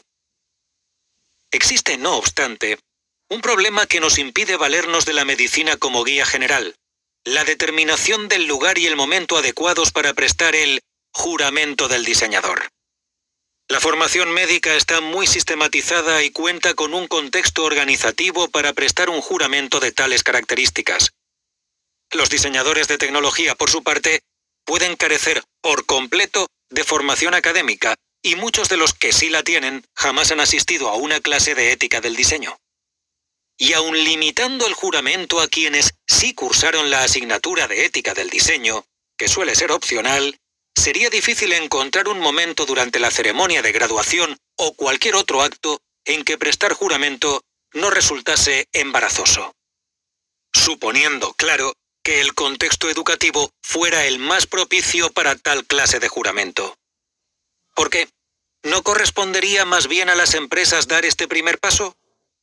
De ser el caso, habría que averiguar primero quiénes deberían prestar dicho juramento si los diseñadores de interfaz o los de soporte, si los más teóricos o los más técnicos, si los novatos o los experimentados. Por último, deberíamos preguntarnos cómo llegar a la formulación de un juramento así en la era digital. ¿Debería redactarse al estilo de Wikipedia y ser el producto de las aportaciones y el diálogo de multitud de colaboradores? ¿No será el crowdsourcing tan apto para hacer converger la verdad provisional de un hecho, como en el caso de Wikipedia, poco idóneo para plasmar de forma lúcida un ideal moral? En cualquier caso, para que nuestro juramento del diseñador gozara de amplia aceptación, debería adaptarse a cada contexto local y reformularse con cada nuevo avance de la ética, como lleva haciendo el juramento hipocrático desde hace siglos. En cuanto a la sustancia de este juramento del diseñador, bastará aquí con esbozar un producto viable mínimo sobre el que desarrollar futuras versiones. Creo que una buena versión alfa podría ser algo así, en una prosa más memorable y cargada de lirismo. Como persona responsable de influir en la vida del prójimo, juro preocuparme sinceramente por su bienestar, comprender sus intenciones, metas y valores tan profundamente como me sea posible. Adaptar mis proyectos e iniciativas a sus intenciones, metas y valores. Respetar su dignidad, su atención y su libertad y no usar jamás sus debilidades en su contra. Medir todos los efectos de mis proyectos sobre sus vidas y no solo aquellos que redunden en mi propio interés. Comunicar periódicamente mis intenciones y metodologías de forma clara y honesta potenciar su capacidad para ser agente de su propia vida, fomentando la reflexión sobre sus valores, metas e intenciones. No voy a detenerme aquí a justificar cada uno de los elementos de esta versión alfa del juramento. Baste con puntualizar que A. Adopta una perspectiva centrada en el paciente y no en el agente. B. Siguiendo el hilo de nuestra argumentación, hace hincapié en cuestiones éticas más vinculadas con la gestión de la atención, en un sentido lato, que con la gestión de la información. C. Rechaza categóricamente los diseños perniciosos, es decir, aquellos cuyos objetivos se oponen deliberadamente a los del usuario, que en la actual economía de la atención siguen siendo mayoría. D. Va más allá del respeto y la dignidad al exigir que el diseñador se preocupe por el usuario. Y E reivindica la medición cabal de sus efectos, lo que es esencial para darle a esa preocupación un contexto operativo en el diseño de tecnología digital, como se explicará a continuación. La medición es otro factor clave para el cambio. En general, el objetivo es el de medir lo que valoramos en lugar de valorar lo que ya medimos. Los debates sobre la ética de la publicidad digital suelen dar por sentado que limitar las mediciones de uso es aconsejable por norma, por razones de privacidad y protección de datos. Se trata de razones éticas de gran importancia, desde luego, y si concibiéramos la interacción entre el usuario y la tecnología en términos estrictamente informacionales, sería lógico llegar a la misma conclusión. Pero si nuestro enfoque se centra en la atención, como sostenemos, limitar este tipo de mediciones puede complicar la situación e incluso entorpecer su enmienda. A priori, el aumento de mediciones, de los parámetros adecuados, es algo positivo. La medición es el principal recurso de los diseñadores y publicistas para atender a sus usuarios específicos, y como tal, podría ser la base para entablar un diálogo sobre las responsabilidades del diseño y llevar a cabo las modificaciones necesarias. La pregunta esencial en lo que respecta a la medición del uso no es tanto la de si es o no ético reunir más información sobre un usuario, aunque a veces pueda ser esa la cuestión pertinente, como la de si existe algún tipo de información de usuario que no estemos evaluando y tengamos la obligación moral de evaluar. ¿Cuáles son, en definitiva, los parámetros que sí habría que medir? Uno es la vulnerabilidad potencial del usuario. Y no me refiero tan solo a los indicativos de que un usuario pueda pertenecer a un colectivo vulnerable, como el de los niños o los disminuidos psíquicos, sino a los indicativos de que los mecanismos de un usuario en concreto son particularmente vulnerables, si es más o menos sensible a estímulos que conducen a una conducta adictiva o acrática, por ejemplo. Si encontramos razonable regular el impacto de la publicidad dirigida a los niños, habría que preguntarse, ¿por qué no habríamos de regular también la publicidad dirigida al niño que llevamos dentro? También habría que poner a punto las herramientas de medición necesarias para comprender las intenciones del usuario. El uso de los términos de búsqueda del usuario para predecir sus intenciones ha tenido ya un papel importantísimo en el éxito de la publicidad de los motores de búsqueda. En líneas generales, los indicativos de la intención del usuario pueden medirse en términos prospectivos, es decir, según la formulación de sus consultas o su conducta de navegación, o retrospectivos, midiendo su arrepentimiento a partir de las tasas de rebote de las páginas y otros parámetros similares. En todo caso, el objeto de estas mediciones no debería limitarse a los planes inmediatos del usuario. Debería abarcar también sus metas más elevadas y sus objetivos a largo plazo. Los creadores de nuevas tecnologías suelen justificar sus decisiones de diseño alegando que solo tratan de darle al usuario lo que quiere. Pero eso no tiene por qué ser lo mismo que darle lo que quiere creer. Para ello deberían medir y evaluar también las metas más nobles y elevadas del usuario. Del mismo modo, convendría medir el impacto negativo de las tecnologías en la vida del usuario, las distracciones, sin ir más lejos, o el menoscabo de su bienestar general, y el beneficio neto que un producto en concreto supone para el usuario. Eso mismo buscaba couchsurfing.com al crear el concepto de cordialidad organizada neta. Un primer paso podría ser la evaluación de misiones empresariales, convirtiendo a métricas operativas los parámetros que definen la misión o razón de ser de cada organización, algo con lo que cuentan casi todas las empresas, pero que rara vez se contrasta con la realidad. Por último, las empresas podrían medir el impacto general de sus campañas publicitarias sobre el usuario, más allá de los efectos que forman parte de las metas persuasivas del anunciante. En la práctica, todas estas iniciativas, la exigencia de objetivos de diseño transparentes, la creación de nuevos mecanismos de compromiso o el desarrollo de las herramientas de medición, no bastarán por sí solas para generar un cambio profundo y duradero, a menos que vayan acompañadas de nuevos dispositivos que permitan a los usuarios hacerse oír durante el proceso de diseño. Si se plantea el problema fundamental de la economía de la atención en términos de trabajo atencional, y se afirma por ende que el usuario no recibe una retribución adecuada a cambio de su trabajo atencional, que además se lleva a cabo en condiciones inaceptables, cabría cifrar el remedio necesario en algún tipo de sindicato de los trabajadores de la economía de la atención, es decir, de todos nosotros. También se podría entender este gasto atencional como el pago de un impuesto de atención. Según esta interpretación, nos veríamos sujetos a unas obligaciones tributarias sin obtener a cambio ningún tipo de representación. Como quiera que se conciba y categorice este cambio político, la solución definitiva pasa por la representación del usuario durante el proceso de diseño. Y no basta con una inclusión simbólica. Los usuarios deben tener verdadera voz durante el proceso de diseño y verdadero poder para articular el cambio. Es posible que los usuarios tengamos ya una influencia parcial en las decisiones de diseño a través de los estudios de mercado y de experiencia de usuario, pero el objeto de tales estudios se circunscribe por lo general a cuestiones de valor estrictamente empresarial. Rara vez plantean cuestiones políticas o éticas de peso y jamás podrían funcionar como un mecanismo de rendición de cuentas externo y transparente. Lo cual, por otro lado, no debería sorprendernos, pues el sistema fue concebido justamente con este fin. A menudo me preguntan si soy optimista o pesimista respecto al potencial de reforma de la economía de la atención digital. Lo cierto es que no me considero ni lo uno ni lo otro. La pregunta presupone que la tarea que aquí nos ocupa no es la reforma, sino la predicción. Pero la predicción pura es una tarea demasiado pasiva que nos priva de nuestra capacidad para obrar.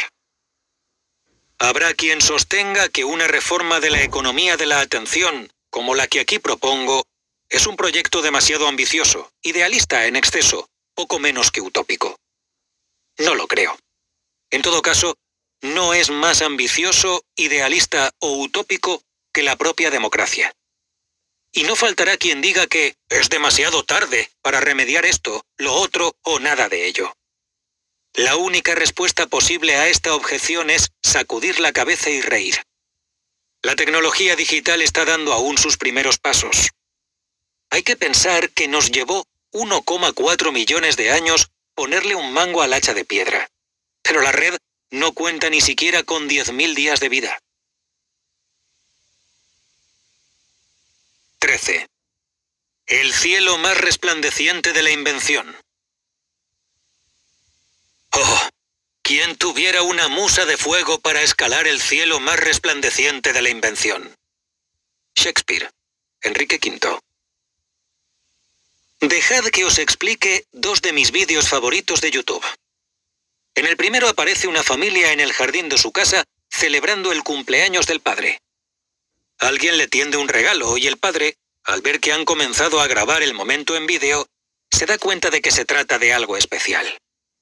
Se toma su tiempo para abrir el regalo, sin dejar de bromear, y cuando por fin le quita el envoltorio encuentra una caja que contiene unas gafas de sol. Pero no son unas gafas de sol al uso. Han sido creadas para que los daltónicos como él puedan ver los colores del mundo. El hombre pasa más rato del imprescindible leyendo las especificaciones al dorso de la caja, alargando el trámite, como si estuviera mentalizándose para una experiencia que seguramente va a dejarlo anonadado. Saca luego las gafas, las sostiene en el aire y las examina desde todos los ángulos. ¡Póntelas! grita alguien fuera de plano. El padre se las pone e inmediatamente desvía la mirada de la cámara. Trata de mantener la compostura y tomárselo con calma, pero no puede evitar sobresaltarse ante los objetos cotidianos que ahora se le presentan transfigurados. Por primera vez ve el verde del césped, el azul del cielo, el rojo de las flores de Pascua y los labios de su mujer, el cabello castaño oscuro y la sonrojada piel de melocotón de sus hijos, que sonríen y se acercan a abrazar a su padre, que tiene ya los ojos bañados en lágrimas y no deja de repetir, ¡Madre mía! ¡Madre mía! El segundo vídeo comienza con un plano invertido de la Tierra sobre la que orbita a toda velocidad la Estación Espacial Internacional, EEI. Mientras se oye un solo de piano, nos trasladamos al interior de la cúpula de observación de la EEI, donde un hombre con bigote, el astronauta canadiense Chris Hadfield, flota, ingrávido, absorto en la contemplación de la Tierra. En el piano suena un acorde menor al tiempo que el astronauta se vuelve hacia la cámara y canta el primer verso de Space Oddity, el tema de David Bowie, Ground Control to Major Tom. Hadfield sigue cantando mientras avanza flotando por un corredor entre cables y destellos ópticos. Luego aparece armado con una guitarra mientras varios ordenadores levitan a su alrededor como serpientes encantadas. Lock your Soyuz hatch and put your helmet on, canta Hadfield. En la versión original el verso es Take your protein pills and put your helmet on. Soyuz es el nombre del cohete encargado de llevar a los astronautas a la EEI. Se le ve luego cantando en sus acolchados aposentos, no más grandes que un armario, y mientras flota por otros módulos y estancias para volver una y otra vez a la cúpula inundada de la luz de la Tierra. Llega entonces el puente de la canción. Here am I floating in my tin can. Last glimpse of the world. Planet Earth is blue, and there's nothing left to do. El final, nada queda por hacer, altera la versión original de Bowie que acaba con There's nothing I can do. Nada puedo hacer. No recuerdo cuándo fue que los astronautas comenzaron a usar Internet en el espacio, pero al ver el vídeo reparé en que la famosa red mundial, la World Wide Web, había dejado de circunscribirse al mundo. En su mejor versión, la tecnología abre las puertas de la percepción, nos llena de asombro, nos maravilla y promueve entre nosotros la armonía. En la década de 1960, algunos vecinos de San Francisco comenzaron a salir a la calle llevando una chapa que decía, ¿Cómo es que no hemos visto aún una foto de la Tierra desde el espacio? Habían comprendido que el cambio de percepción, el efecto perspectiva, como a veces se llama, conllevaría un cambio de conciencia social. Y estaban en lo cierto. Cuando se dio a conocer la primera foto de la Tierra desde el espacio, el ámbito de la naturaleza en su totalidad entró de pronto en la imagen, cristalizando en el movimiento ecologista. Nos permitió a todos adoptar la perspectiva de los astronautas que andaban por el espacio acuñando nuevas expresiones como luz de tierra o tierra naciente cuando la veían aparecer en el horizonte de la Luna. Aunque no encuentro la referencia por ninguna parte, Creo que fue el cómico Norm MacDonald quien dijo, debía de ser realmente extraño ser el primero en decir, ¿dónde está la Tierra? Ah, ahí está.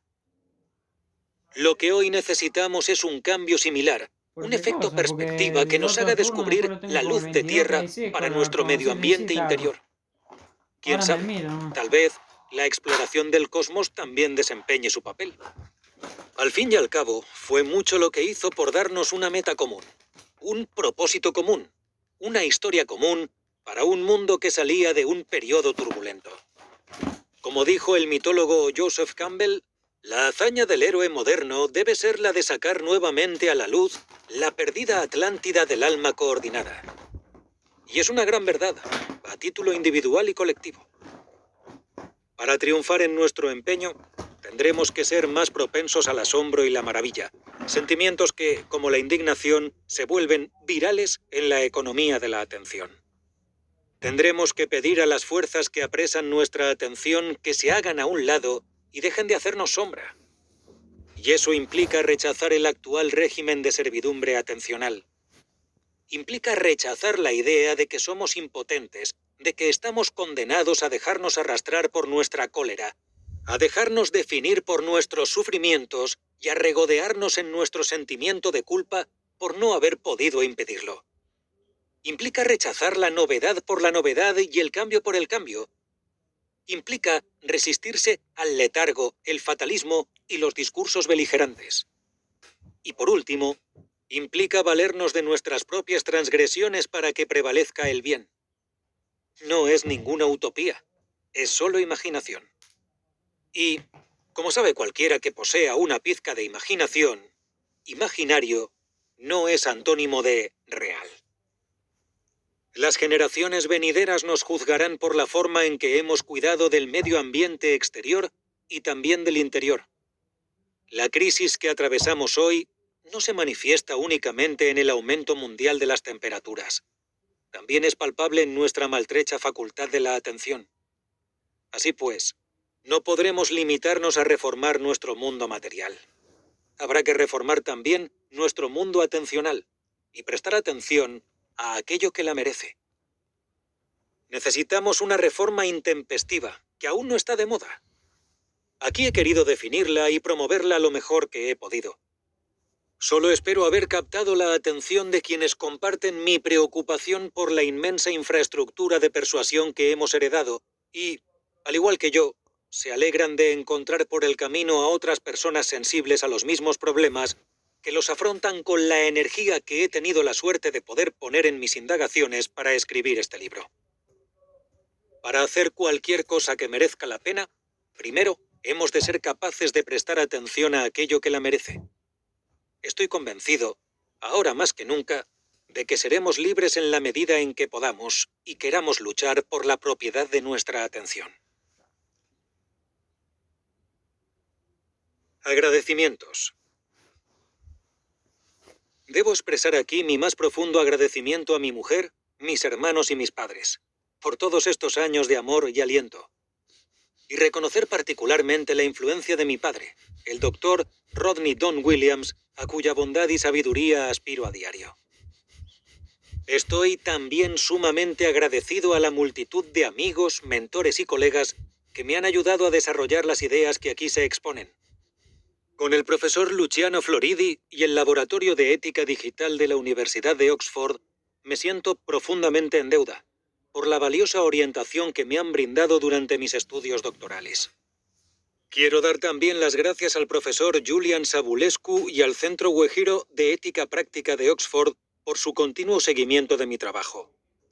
Por tantas y tantas noches de debates animados y bien engrasados, les debo un reconocimiento especial a mis amigos del Balliol College, sobre todo a Joshua Melville, Ashas Burin y Thomas Mulla Nielsen.